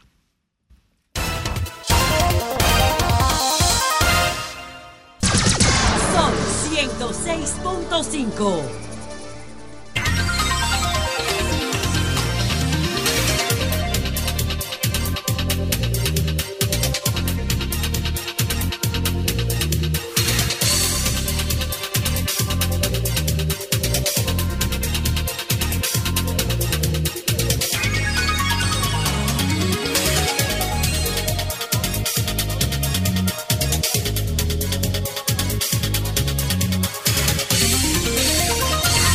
estamos y son las 4, 5 minutos en este sol de la tarde, que es el sol del país, y estamos con la casa llena. Graimer, Sí, ¿qué señor. tenemos por ahí? Antes de entrar con los invitados, tenemos una noticia que nos llena de preocupación y queríamos una, alguna reacción. El Tribunal de Santiago emite arresto contra el salsero Gillo Sarante. Orden de arresto. El juez Miguel Alejandro Báez de la segunda sala penal del Distrito, Distrito Judicial de Santiago emitió una orden de arresto contra Eduardo José Sarante Perdomo, mejor conocido como Gillo Sarante. Mm. Ojalá pudiéramos tener contacto con sus manejadores, con sus abogados. Bueno, mientras tanto, señores, aquí tenemos una comisión, hay un anuncio que hacer. Yasmina Veras, ¿verdad? Así es. Y Willy Cruz.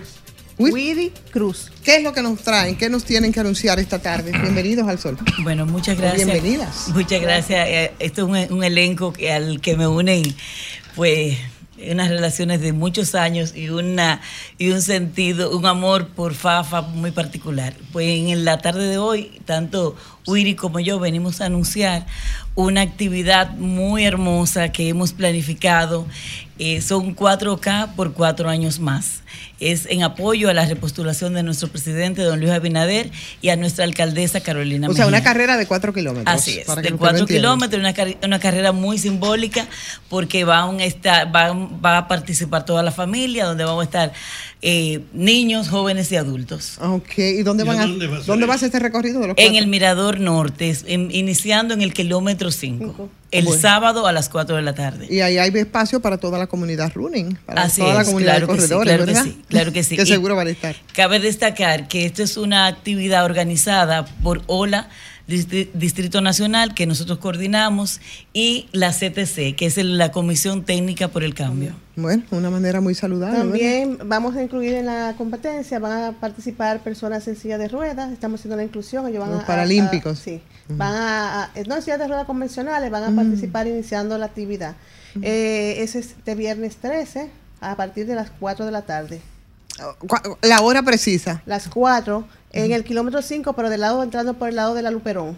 Ok, no tienen que hacer inscripciones, nada, simplemente Sí, sí. llegar y a Deberían- recorrer los cuatro de hacer inscripción, estamos en las páginas de OLA y de la CTC, están el, el anuncio y también eh, por esa vía entran al link y se inscriben. Pero es importante señalar que también en la página de Santo Domingo Corre, la- Ah. las personas pueden inscribirse directamente entrando al, al Santo Domingo Corre. ¿Es gratis? No, tiene un costo de mil pesos. Ah, mil Pero es un, pesos. es un costo simbólico. Pero porque tiene todo el que ha participado, medalla sí, claro, Ah. van a tener un kit, va a haber kit. medalla Acá. y también van a haber premiaciones para los primeros lugares. Claro o que sea, sí. lo organiza Santo Domingo Corre. Eh, sí, sí. Bueno, Está por- organizado por Katy Español, que es una eh, atleta que muy conocida, pero a través de Santo Domingo Corre so- están las inscripciones, pero también a través de la CTC y de OLA Distrito Nacional también pueden inscribirse de manera presencial. Bueno, pues activa ahí está la O comunidad. allá Cruz. también en el, en, el, en el mismo mirador, antes de empezar la actividad, si llegan antes, pues también si les Se interesa pueden participar, inscribir. se pueden inscribir. Ahí se inscriben, ahí le entregan su kit para Sí. la arrancada. Entonces Así repetimos cuándo es esto y El viernes, este viernes 13. El sábado. Perdón, perdón, este sábado 13 a las 4 de la tarde. ¿cuál es el lema? 4K por cuatro años más. Muchísimas gracias, señores. Muchísimas Gracias. Alejandro.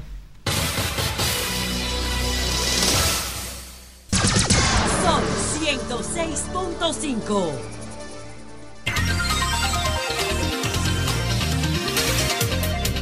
Cuatro y nueve minutos. Y seguimos aquí en el sol de la tarde y pasamos a, seguimos en nuestro comentario con el comentario de nuestra compañera Ivonne Ferreras. ¿Qué moría? Gracias, Federico, por referirme al tema.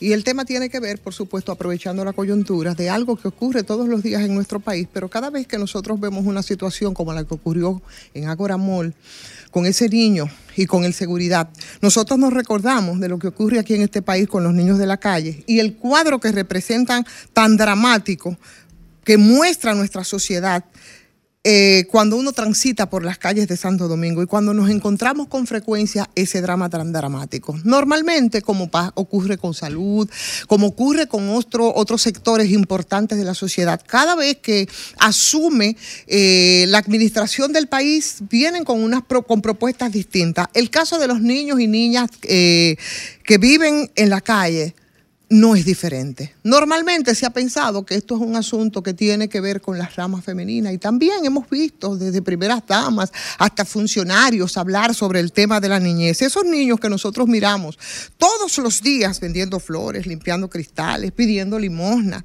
En las principales calles dominicanas eso es un espectáculo que en muchos casos nos resulta ese escenario bastante aberrante por el tema del abandono de un segmento importante de la población que es la infancia. Y esos espacios públicos, esos espacios urbanos eh, que se constituyen en una especie de refugio de menores abandonados por sus familiares en algunos casos, en sus vidas no solo la familia está ausente, también son abandonados por el Estado y hasta ellos ese amparo que establece un código que es el Código del Menor o esos tratados internacionales sobre los derechos de los niños, niñas y adolescentes, para ellos no tienen cabida. Espacios públicos como el que nosotros vemos fre- frecuente históricamente como el malecón, los palomitos del malecón, los que pasan en el Parque Independencia y lo que constituye esto como ambiente para esas criaturas a las que definitivamente se les ha denegado sus derechos. Y siempre hemos mirado para otro lado, todos los que tienen las responsabilidades, pero ahora nos rasgamos las vestiduras. Ahora eh, el, el tema es interesante. El Fondo de las Naciones Unidas para la Infancia dan cuenta, porque no es un fenómeno fenómeno solo de República Dominicana, con cifras tan espeluznantes de que cerca de 100 millones de niños menores están abandonados por el mundo y que de esos 100 millones aquí en América Latina nosotros tenemos eh, la desgracia de aportar 40% de esto. UNICEF se, se- se refiere al tema y habla de lo que representa eh, para los niños de situación de calle cerca de un 25%. Y precisamente esos menores cuyo único vínculo el único vínculo con la calle son las vulnerabilidades de una población infantil que está totalmente en abandono. Bueno, pues los vemos expuestos y entonces empezamos a buscar culpables y a establecer responsabilidades. Viven sometidos a todo tipo de maltrato y todos lo sabemos. Sin embargo, nos montamos en el discurso y en la narrativa a partir de una realidad en la que muchos tienen que cargar con la, con la responsabilidad. La responsabilidad del maltrato, de abuso sexual, de desnutrición, de, de enfermedades, de explotación, de consumo de drogas y de tráfico de drogas, porque también son utilizados para esto estos niños. O sea, son visibles para una sociedad, por lo que ese referente de identidad es ese grupo de menores a los que ellos pertenecen y la calle constituye entonces eh, el hogar para este grupo en familia. Pero bueno, Muchos dicen, ah, no, pero el tema de la familia, una familia que cuando tú te pones a ver qué pasa, dónde está, de qué estamos hablando, estamos hablando de una familia ficticia, estamos hablando de niños, niños, adolescentes en una situación de calle que terminan en, ese, en esa situación por diversas razones. Y aunque el denominador común, por supuesto lo sabemos, es el tema de la pobreza, hay factores muy específicos que los llevan a huir de las familias o que en muchos casos son abandonados por sus propias familias y en efecto. Hay también seguimiento que se ha dado de organismos internacionales a los que se les deja el tema, las instituciones que deben velar y que deben responder por la situación de estos niños. Y una de esas instituciones, por supuesto, está el UNICEF, con una parte de los menores que terminan en la calle, que terminan escapando precisamente del maltrato familiar. Entonces, con mucha ligereza decimos dónde está el padre, dónde está la madre. Mientras tanto, hay otro segmen- segmento que ha sido abandonado como producto de la descomposición también de ese mismo núcleo familiar, familiar en medio de un ciclo que se repite y se repite. O sea que tú ves, por ejemplo, y hace una conversación con este caso y todos los que hemos hecho reporterismo hemos agotado ese ejercicio. Los expertos te hablan siempre con argumentos tipo de que la familia es el mejor lugar para el desarrollo de los niños y las niñas y es verdad. Pero yo me pregunto, ¿a qué tipo de familia se refieren? Porque yo no creo que la familia de la que un niño ha huido porque está inmerso dentro de todo ese proceso también de violencia. En fin, el caso es que ahora se aprovecha y volvemos entonces con el tema. Y, por supuesto, esta sociedad que siempre ha sido bastante insensible, si no indiferente, frente a un tema tan importante, frente a un drama tan importante de adolescentes en situación de calle, no se ha convertido en una causa social de alcance aquí en República Dominicana. Eso no ha ocurrido y esa es una realidad que nos lacera. Apenas un número muy, pero que muy limitado de instituciones e incluso gubernamentales, de entidades incluso eh, religiosas, son las que han puesto o intentado poner de algún modo el dedo en la llaga sobre este, sobre este caso. Entonces, yo quiero terminar finalmente mi comentario de hoy diciendo que hay que dejar esa narrativa hipócrita, perversa, de tanta indiferencia respecto a este caso. Hay que dejar la narrativa de éxitos de los distintos gobiernos, porque la situación de los niños y de las niñas es peligrosa. Y si, como dicen, el futuro de la patria son los niños, aquí en República Dominicana hace mucho tiempo que la patria está en peligro.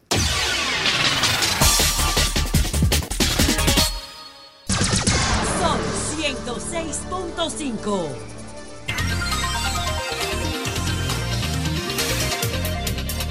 Bueno, señora, que estamos de regreso y son las 4 ya con 40 minutos, con 20 minutos en esta, en este sol de la tarde, sol del país, y vamos a conversar en este momento con el senador Antonio Taveras por la provincia de Santo Domingo, la provincia más grande, muy retadora Santo Así es. Domingo.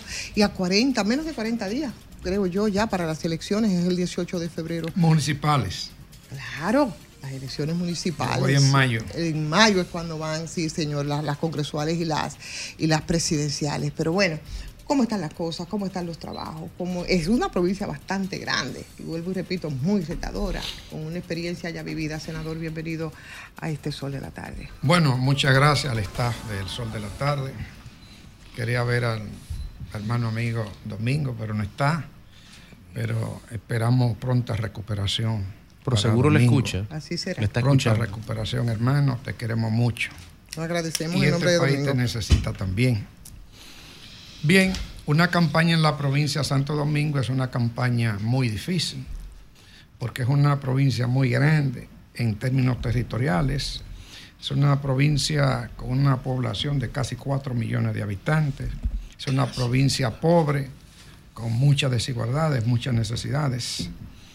Sobre todo una cantidad de jóvenes que ni estudian ni trabajan y también una provincia que había sido olvidada desde hace 20 años por la mayoría de los gobiernos que hemos tenido. Ahora la provincia está recuperándose y se está recuperando porque el presidente Luis Abinader, yo digo y he dicho que se ha enamorado de la provincia, más el esfuerzo que nosotros hemos estado haciendo como senador, cumpliendo con nuestro papel de representar a todos los ciudadanos y ciudadanas que votaron por nosotros en la provincia. Y cumpliendo con nuestro papel de servir de intermediario ante el Ejecutivo frente a la demanda y necesidades de la provincia en términos de empleo, en términos de generación de empleo, en términos de infraestructura. Esto es un trabajo que en principio, pues yo acordé con el presidente de dedicarme cuatro años a esto. Pues luego hubo que hacer el compromiso de volver cuatro años más y acompañarla en este gran proceso de transición que yo digo que representa el compañero presidente Luis Abinader. Una gran transición que nos tiene que conducir a lo que yo le llamo un país decente un país de instituciones fuertes y democráticas que aseguren derechos.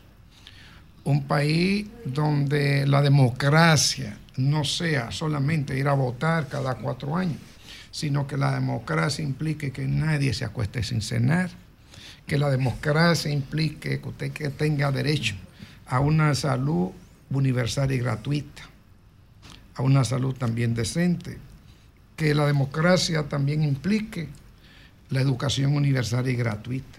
Que la democracia implique también que cuando usted termina su periodo eh, útil como trabajador, pues pueda tener una pensión digna de que vivir. Sí, senador.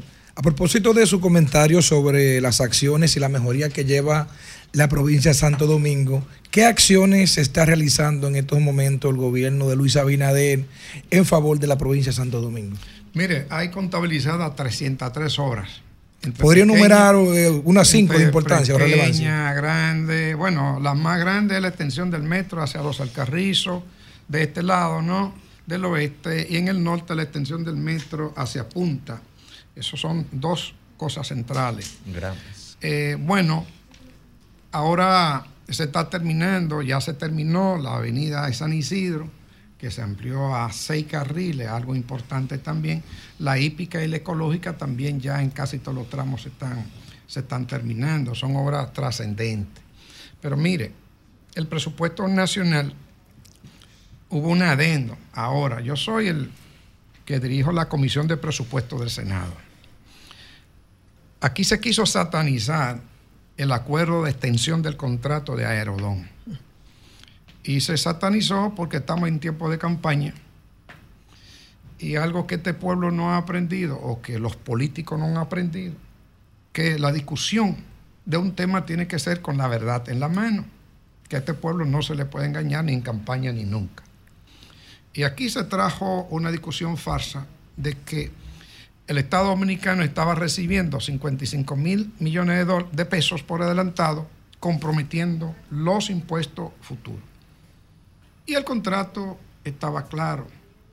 Esto era una especie de gasto de cierre que se le estaba cobrando por adelantado, no por adelantado, sino como gasto de cierre. No implicaba los impuestos al futuro. No estaba incluido dentro de esos 725 millones de lo que se había hablado que dólares. Son recibiría. eso, 725 millones de dólares, que hacen más o menos 50 mil. Ya recibieron la primera partida. Debe, el contrato decía que 15 o 20 días después que se pasara por Congreso se iba a recibir. Y la- Su- supone ya y se la recibieron, segunda entonces. partida no, Pero mire, es lo lo más la segunda partida, perdóneme, senador, es la que usted dice, meses. no, esa es la que usted dice que no tiene nada que ver con impuestos. No, ninguna, ninguna de las partidas, y eso está claro. Yo, al ver la discusión, pues sometí una moción en el Senado para que el Senado invitara y se Ah, organizara sí. como pleno en comisión para que le explicaran a este pueblo cómo fue que ese contrato se firmó y cuáles eran los elementos importantes. Al equipo redactor. Sometí esa resolución y llevamos allá a Jover Santo encabezó la comisión de negociación, a Franklin Baez Brugar por la sociedad civil, a Enrique Fernando Fernando, Enrique también de Juan 23, José Luis Tavera de Santiago, aunque no fue, pero estuvo en la comisión, eh, y otros abogados importantísimos y bien honestos y serios de este país reconocidos. Ahí se le explicó todo esto. Pero lo más importante es que en la discusión de qué se iba a hacer con ese dinero, pues se discutió invertirlo en gasto de capital, es decir, en infraestructura. Y nosotros como senador conseguimos que el presidente mandara para la provincia de esos 50 y mil y pico de millones, 30 mil millones de pesos para la provincia. Y están ahí ya. Inmediatamente se vayan cobrando ese dinero, 30 mil millones de pesos van a ser para invertir en la provincia. Con las obras. específicas. Por ejemplo, el tema del tránsito en pintura, que era un proyecto de Odebrecht y que al tener el problema con Odebrecht se separó de Odebrecht y estaba paralizado. Eso se va a hacer con parte de ese dinero. El puente que va a Villamella, que es un pedido de muchos años, se va a hacer nuevo y se va a corregir el paralelo. El puente que externo de flotante se va a hacer y se va a hacer otro puente también que va a salir por el otro lado al enseño Sama por la calle eh, Puerto Rico. Se va a invertir ahora 3 mil millones de pesos han faltado de eso también en la provincia. Y un sinnúmero de obras más que sería muy largo enumerarlas y están enumeradas en la carta de intención cuando se mandó la deuda, la, la adenda al Senado. Mire, como senador yo fui muy claro al Senado con una agenda de desarrollo para el territorio de la provincia y fui muy claro con una agenda desde el Congreso. Como ustedes saben, el senador, el congresista, tiene tres funciones fundamentales que le asigna la Constitución, que el primero es eh, hacer las leyes, los marcos legales para organizar la convivencia social. Nosotros como senador de la provincia hemos propuesto 14 proyectos de ley originales nuestros, 14 proyectos de ley importantes. Estos proyectos de ley tienen que ver con tres temas fundamentales. Primero, fortalecimiento de la institucionalidad democrática del país. Pues estoy consciente que usted puede crecer lo que hemos crecido acá durante 60 años. Si usted no tiene instituciones que funcionen fuertes, previsibles y democráticas que aseguren derechos, pues tendremos un pueblo con una riqueza muy concentrada, es decir, un país rico lleno de gente pobre. Nosotros trabajamos en eso. Segundo, el tema de recuperación de derechos. Hay una serie de derechos que están es consignados en ley de la Constitución y no se cumplen. Pues nosotros hemos fortalecido algunos proyectos de ley para que eso se haga. Tercero, el tema, el tema productivo. El tema productivo para nosotros es central, porque si usted no crea riqueza en el marco de instituciones fuertes y democráticas, pues no va a poder desarrollar a la gente. Y en ese sentido eh, van todos nuestros proyectos de ley. 14 proyectos de ley lo pueden buscar en la página de nosotros, en el Senado. Resoluciones hemos hecho muchas. En el marco de lo que nos asigna la Constitución de ser un eje eh, vigilante de los demás poderes, pues nosotros hemos hecho dos resoluciones para que los ministros vayan a explicar al Senado tanto la ejecución presupuestaria como lo que encontraron cuando fueron y tomaron el ministerio. Ahora también nosotros hicimos la resolución para que los que firmaron el acuerdo de extensión de Aerodón, pues fueran a explicarles a través del Senado todo lo que había pasado y lo hicimos. Es decir, hemos tratado de cumplir con nuestras funciones básicas como legislador. Senador, usted ha hecho una pequeña, en el aire una- un breve resumen de, de rendición de cuentas a las personas que nos escuchan, pero usted que es un senador que ha pasado del sector privado exitoso al sector público duro, porque ha pasado del sector privado al Senado directamente, tendrá muchos aprendizajes y muchas enseñanzas, pero de cara a su proyecto 2024-2028, ¿cuáles son las propuestas legislativas que usted le tendría a sus electores? Mira, antes de explicarte la propuesta le- legislativa, nosotros tenemos un gran proyecto de desarrollo para la provincia, que hace dos años y medio venimos trabajando en eso. Es un proyecto de organizar territorialmente el crecimiento de la provincia.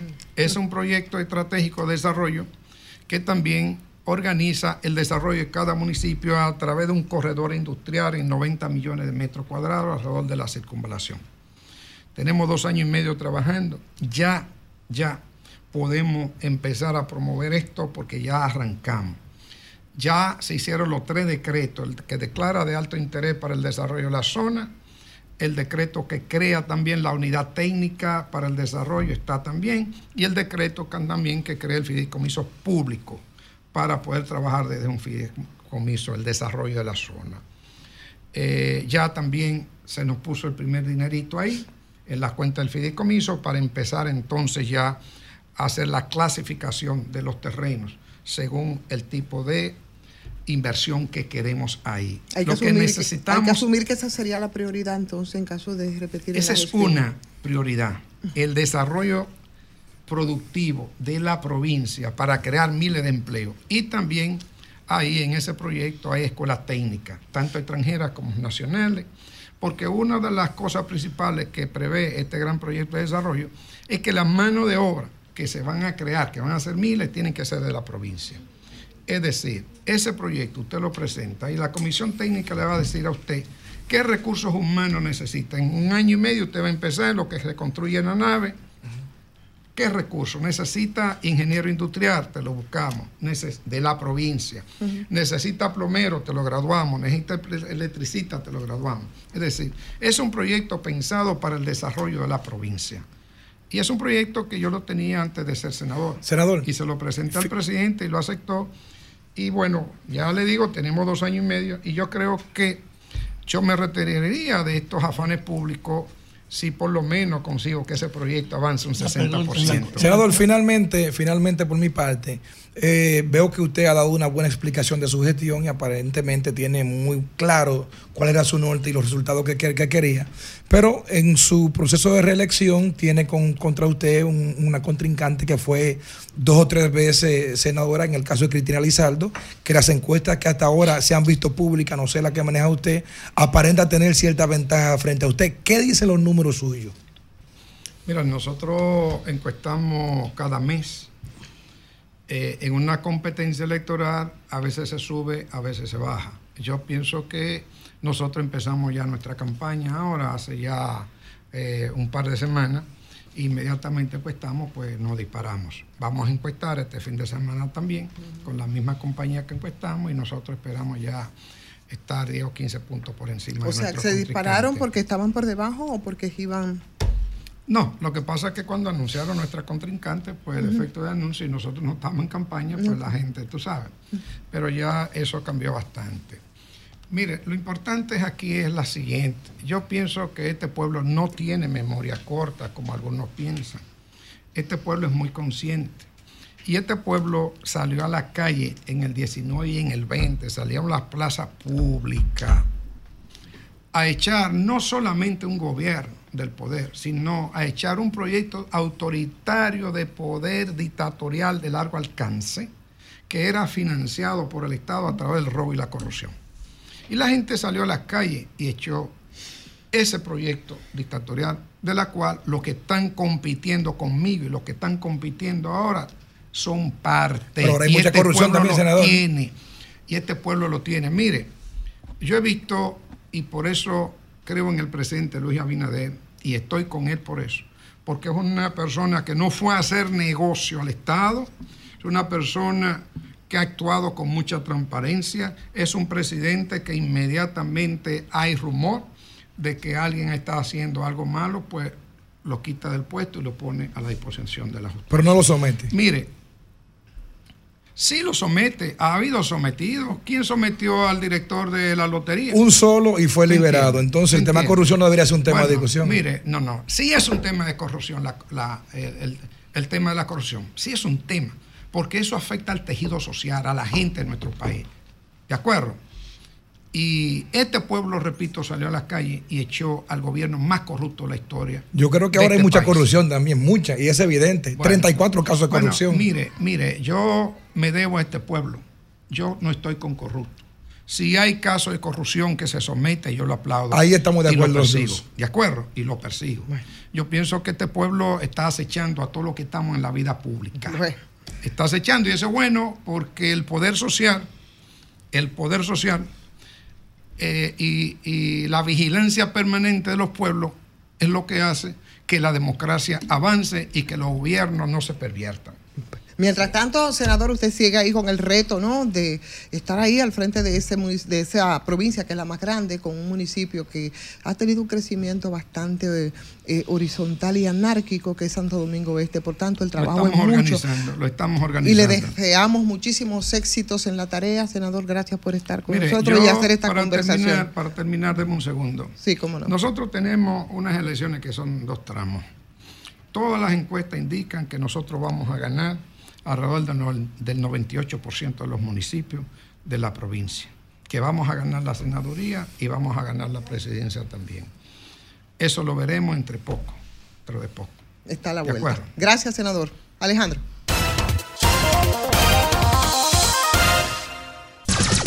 Sol 106.5.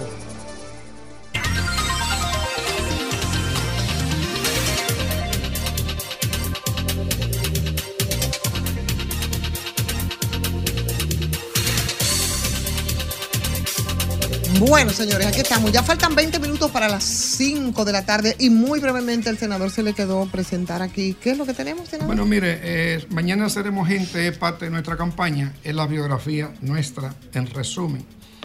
Es lo que hemos hecho desde los 15, 16 años, mi vida familiar, la vida política mía también en el pasado, mi, mi compromiso con los movimientos sociales de este país, mi compromiso con el gremialismo empresarial.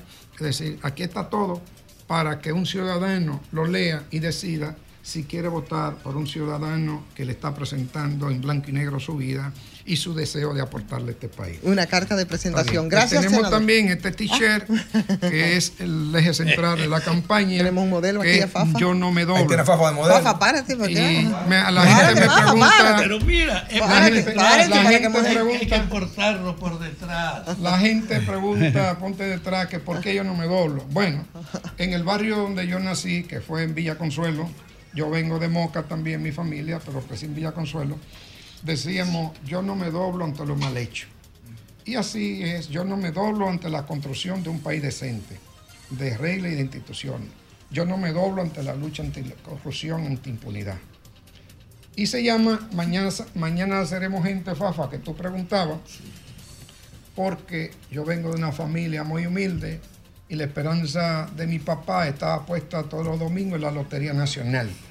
Y él decía, no se preocupen mis hijos que mañana, que cuando nos saquemos el premio mayor de la lotería, mañana vamos a ser gente.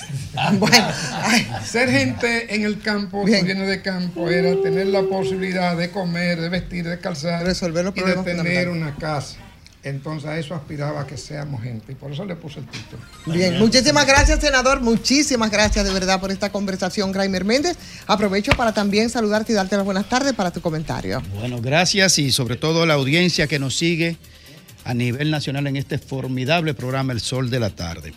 Y obviamente nos obliga a una situación de manera muy particular, el caso de el atropello que se ha hecho de orden público nacional, el atropello a un niño en los alrededores o directamente en la plaza Ágora Mall de esta capital en el Distrito Nacional. Y nos llama la atención directamente y de manera específica porque en su momento, cuando ostentábamos la candidatura a diputado, nosotros teníamos una propuesta y por eso lo quiero referir de manera particular. Y yo tenía una propuesta que se llamaba Mesa Técnica Permanente de Representación, que iba a ser parte de mi labor para devolver a los capitalinos el favor de su voto en la categoría que exige la ley de representación de los legisladores. Y en esa mesa técnica de representación permanente tenía un capítulo muy especial y era trabajar con diferentes organismos para liberar el primer cuadrante de niños en estado de indefensión y de explotación laboral o sexual en las esquinas. Y propuse de inmediato en esa primera propuesta liberar un primer cuadrante como un modelo piloto de que no hayan niños en las esquinas. Y el primer cuadrante que yo le proponía a la capital en ese momento era desde la Máximo Gómez hasta la Winston Churchill y desde la 27 hasta la Independencia, para tomar un modelo, un cuadrante de liberar eh, un primer espacio público de niños en estado de explotación. Eso yo lo tenía como una propuesta y por eso he abordado este tema en el día de hoy. Y aprovecho para decirle al candidato Domingo Contreras que eh, si le interesa que abordemos este tema, pues yo pongo a disposición esta iniciativa a propósito de lo que ha acontecido en Ágora Amor. Fíjense, el CONANI fue creado en el 2003, el Consejo Nacional eh, para lo que tiene que ver con la protección infantil. Es decir, que ya cumplió, cumple este año 21 años de haber sido creado. Y a su vez, la Procuraduría Fiscal de Niños, Niñas y Adolescentes fue creada en el 2012, es decir, que hace exactamente ya eh, 12 años también. Lo menciono estos dos porque estos dos son los que tienen el, la potestad de organismos gubernamentales para la protección de los niños en la calle. También tenemos en el país un organismo importante eh, de orden internacional o ONG internacional como es la UNICEF, que tiene una política pública para nuestro país. UNICEF presenta algunos datos importantes eh, sobre el caso de que el 3% de niños, niños y adolescentes en nuestro país, eh, entre 1 y 14 años, pues eh, son objetos de abusos sexuales. Un 29% de las víctimas de los delitos sexuales son menores de edad. Un 29%. Es decir, que de cada 100, en promedio 33 o 32 niños de cada eh, declaración, de cada caso abierto, y esos son los que se pueden abrir. Hay muchos casos que se quedan en el anonimato. Un 37% de las mujeres jóvenes se casaron o se unieron antes de los 18 años y un 10% antes de los 15. Entre los más pobres se, duplica el número. El, 50 y- el 59% de mujeres jóvenes menos de 18 años y un 23% eh, de, antes de los 15 respectivamente. ¿Por qué doy estos datos? Estos datos son muy reveladores de lo que está pasando con los niños en la calle, en estado de explotación, en estado de indefensión y abuso sexual. Lo que pasó en Agora es solo una muestra de lo que está sucediendo en nuestros barrios, porque todo eso es el resultado de un, de un diagnóstico que no ha sido atendido, ni por el CONANI, ni por el Ministerio de Niños, Niños y Adolescentes, y por lo tanto, eso tiene que ser abordado de una manera integral. Porque por donde mismo pasa el presidente de la República todos los días, ahí hay niños en estado de explotación. Por donde mismo pasa Olga Dinat todos los días, ahí hay niños en estado de explotación. Por donde mismo pasa quien está al frente del CONANI, en esa misma esquina hay niños en estado de explotación. Y en estos casos, por lo visto, todos se hacen los ciegos, los sordos y los mudos, Alejandro.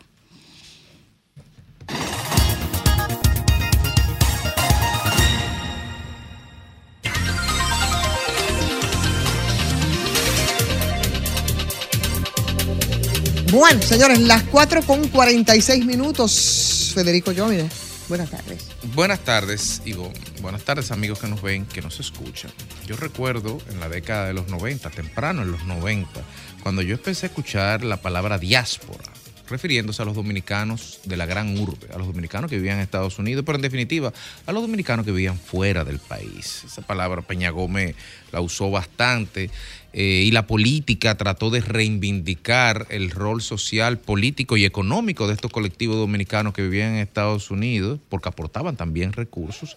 Y de hecho, el primer gran hito, primera gran conquista fue en el 94, cuando pudieron ser con la reforma constitucional sujeto de doble nacionalidad, porque no eran dominicanos hasta ese momento de pleno derecho. Y ya en el 2010, con la constitución que permitió que incluso tuvieran representantes con las diputaciones de ultramar, sin ir más lejos.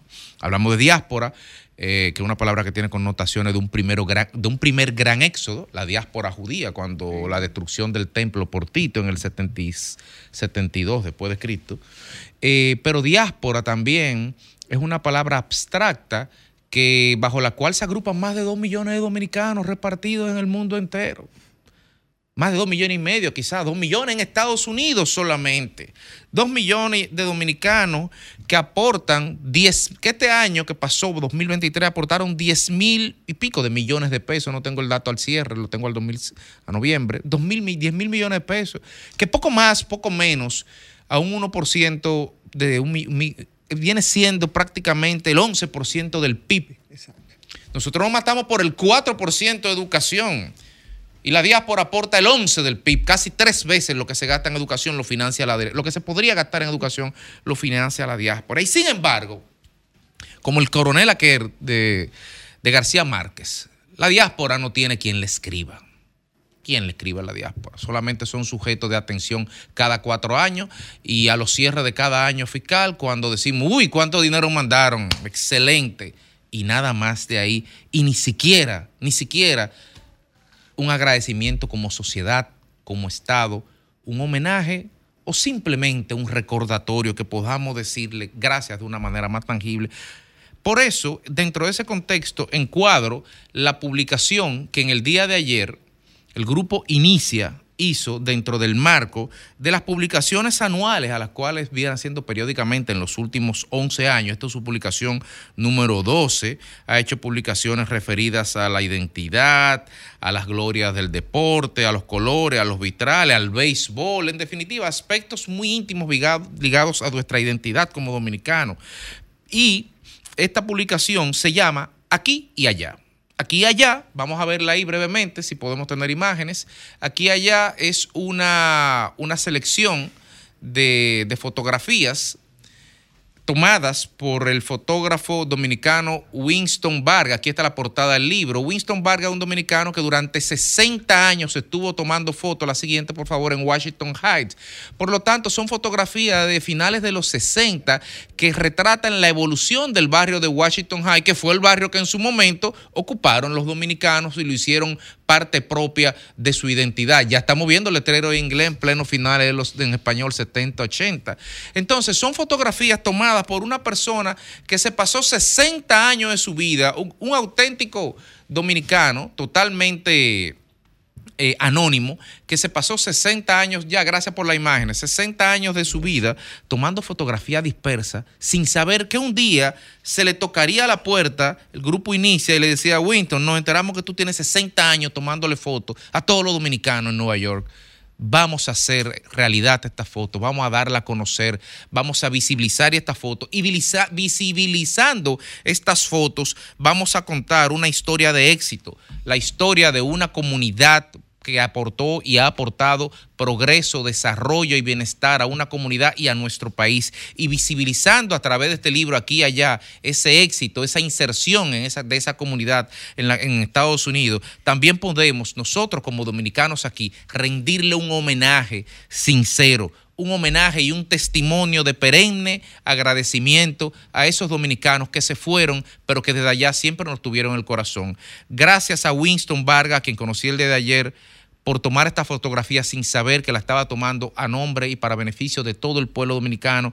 Y desde luego, gracias al grupo Inicia por hacer posible que estas historias no solamente quedaran guardadas, sino que pudieran repartirse, que pudieran servir de testimonio para las presentes y futuras generaciones de lo que podemos hacer los dominicanos cuando nos lo proponemos.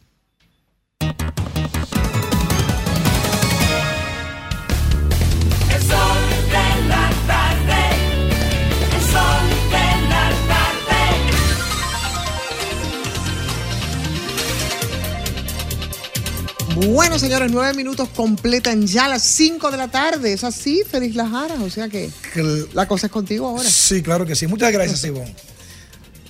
En este sol de la tarde, sol del país, este lunes pasado dimos la primicia de la presencia de la mosca del Mediterráneo que se había encontrado o detectado en la zona este. El martes o el día siguiente, el gobierno dominicano a través del Ministerio de Obras de, Agricultura hizo el anuncio público de la detección de este insecto que tanto daño hace al país. En comunicación con el ministro de Agricultura, en el día de ayer conversamos sobre este, sobre este tema y le hicimos la pregunta de que por qué razón no se había informado todavía a la población de la presencia de esta mosca que tanto afecta a la producción nacional. Y él, con una respuesta sabia, dijo que no se podía dar una información a la brigandina, como se dice, y alarmar a la población. Si bien es cierto que la información del ministro es una respuesta inteligente, no es menos cierto también que si no se da la información pública de que hay presencia de la mosca del Mediterráneo en estos momentos, se lo quedan calladito y lo manejan por abajo, aunque afecte la producción nacional, porque así se manejan los temas de comunicación, principalmente desde el gobierno. Cuando hablamos de la mosca del Mediterráneo, no estamos hablando de un insecto cualquiera, estamos hablando del insecto más peligroso y que hace más daño a los rubros que afectan o que, o que motorizan la economía agrícola dominicana. Llámese el aguacate, llámese los vegetales los de invernadero, de Rancho Arriba, de Constanza, todos los vegetales, llámese el limón, llámese todos esos rubros, todos esos, todas esas frutas que son de exportación y que los mercados internacionales se suplen del mercado dominicano y que son tan fructíferos. Ya tenemos una experiencia del 2015 y del 2016 donde hubo un control sanitario y que los millones en, estos, en, esto- en, esta, en estas actividades superaron los 50 a 40 millones de dólares. Y estamos diciendo que en ese entonces habían alrededor de unos 500 o 600 técnicos agrícolas que hoy no existen. Recuerden, a, a- a- eh, a principio de del 2020, la- la- el anuncio público que se hizo, donde habían el tema de la fiebre porcina, porque no hubo un cuidado y un control con la cancelación de los técnicos que tienen que ver con esa actividad. Bueno, pues en el día de hoy esos técnicos no existen. Y si, y si estamos diciendo que hay una presencia hoy, las pérdidas podrían ser muy, pero muy cuantiosas en la República Dominicana. Por lo cual el gobierno tiene que hacer un esfuerzo superior para que esa mosca del Mediterráneo que se encuentra hoy en, en, en- en Bávaro, en Punta Cana, en la zona, no llegue a Rancho Arriba con los invernaderos, no llegue a Cambita con el aguacate, o no llegue a San Juan con, con cualquier otro rubro, que por cierto, en San Juan también hay un tema con un parásito y la bichuela que tiene que pre- prestarle atención. El gobierno, si es necesario, mandar a buscar esos técnicos que cancelaron, que fueron casi 500, que son los que tienen la experiencia, para este control sanitario, háganlo que es lo más importante, y que no se llene de pérdidas económicas por más de 100 o 120 millones de dólares, que es lo que se podría estimar en estos momentos con el tema agrícola.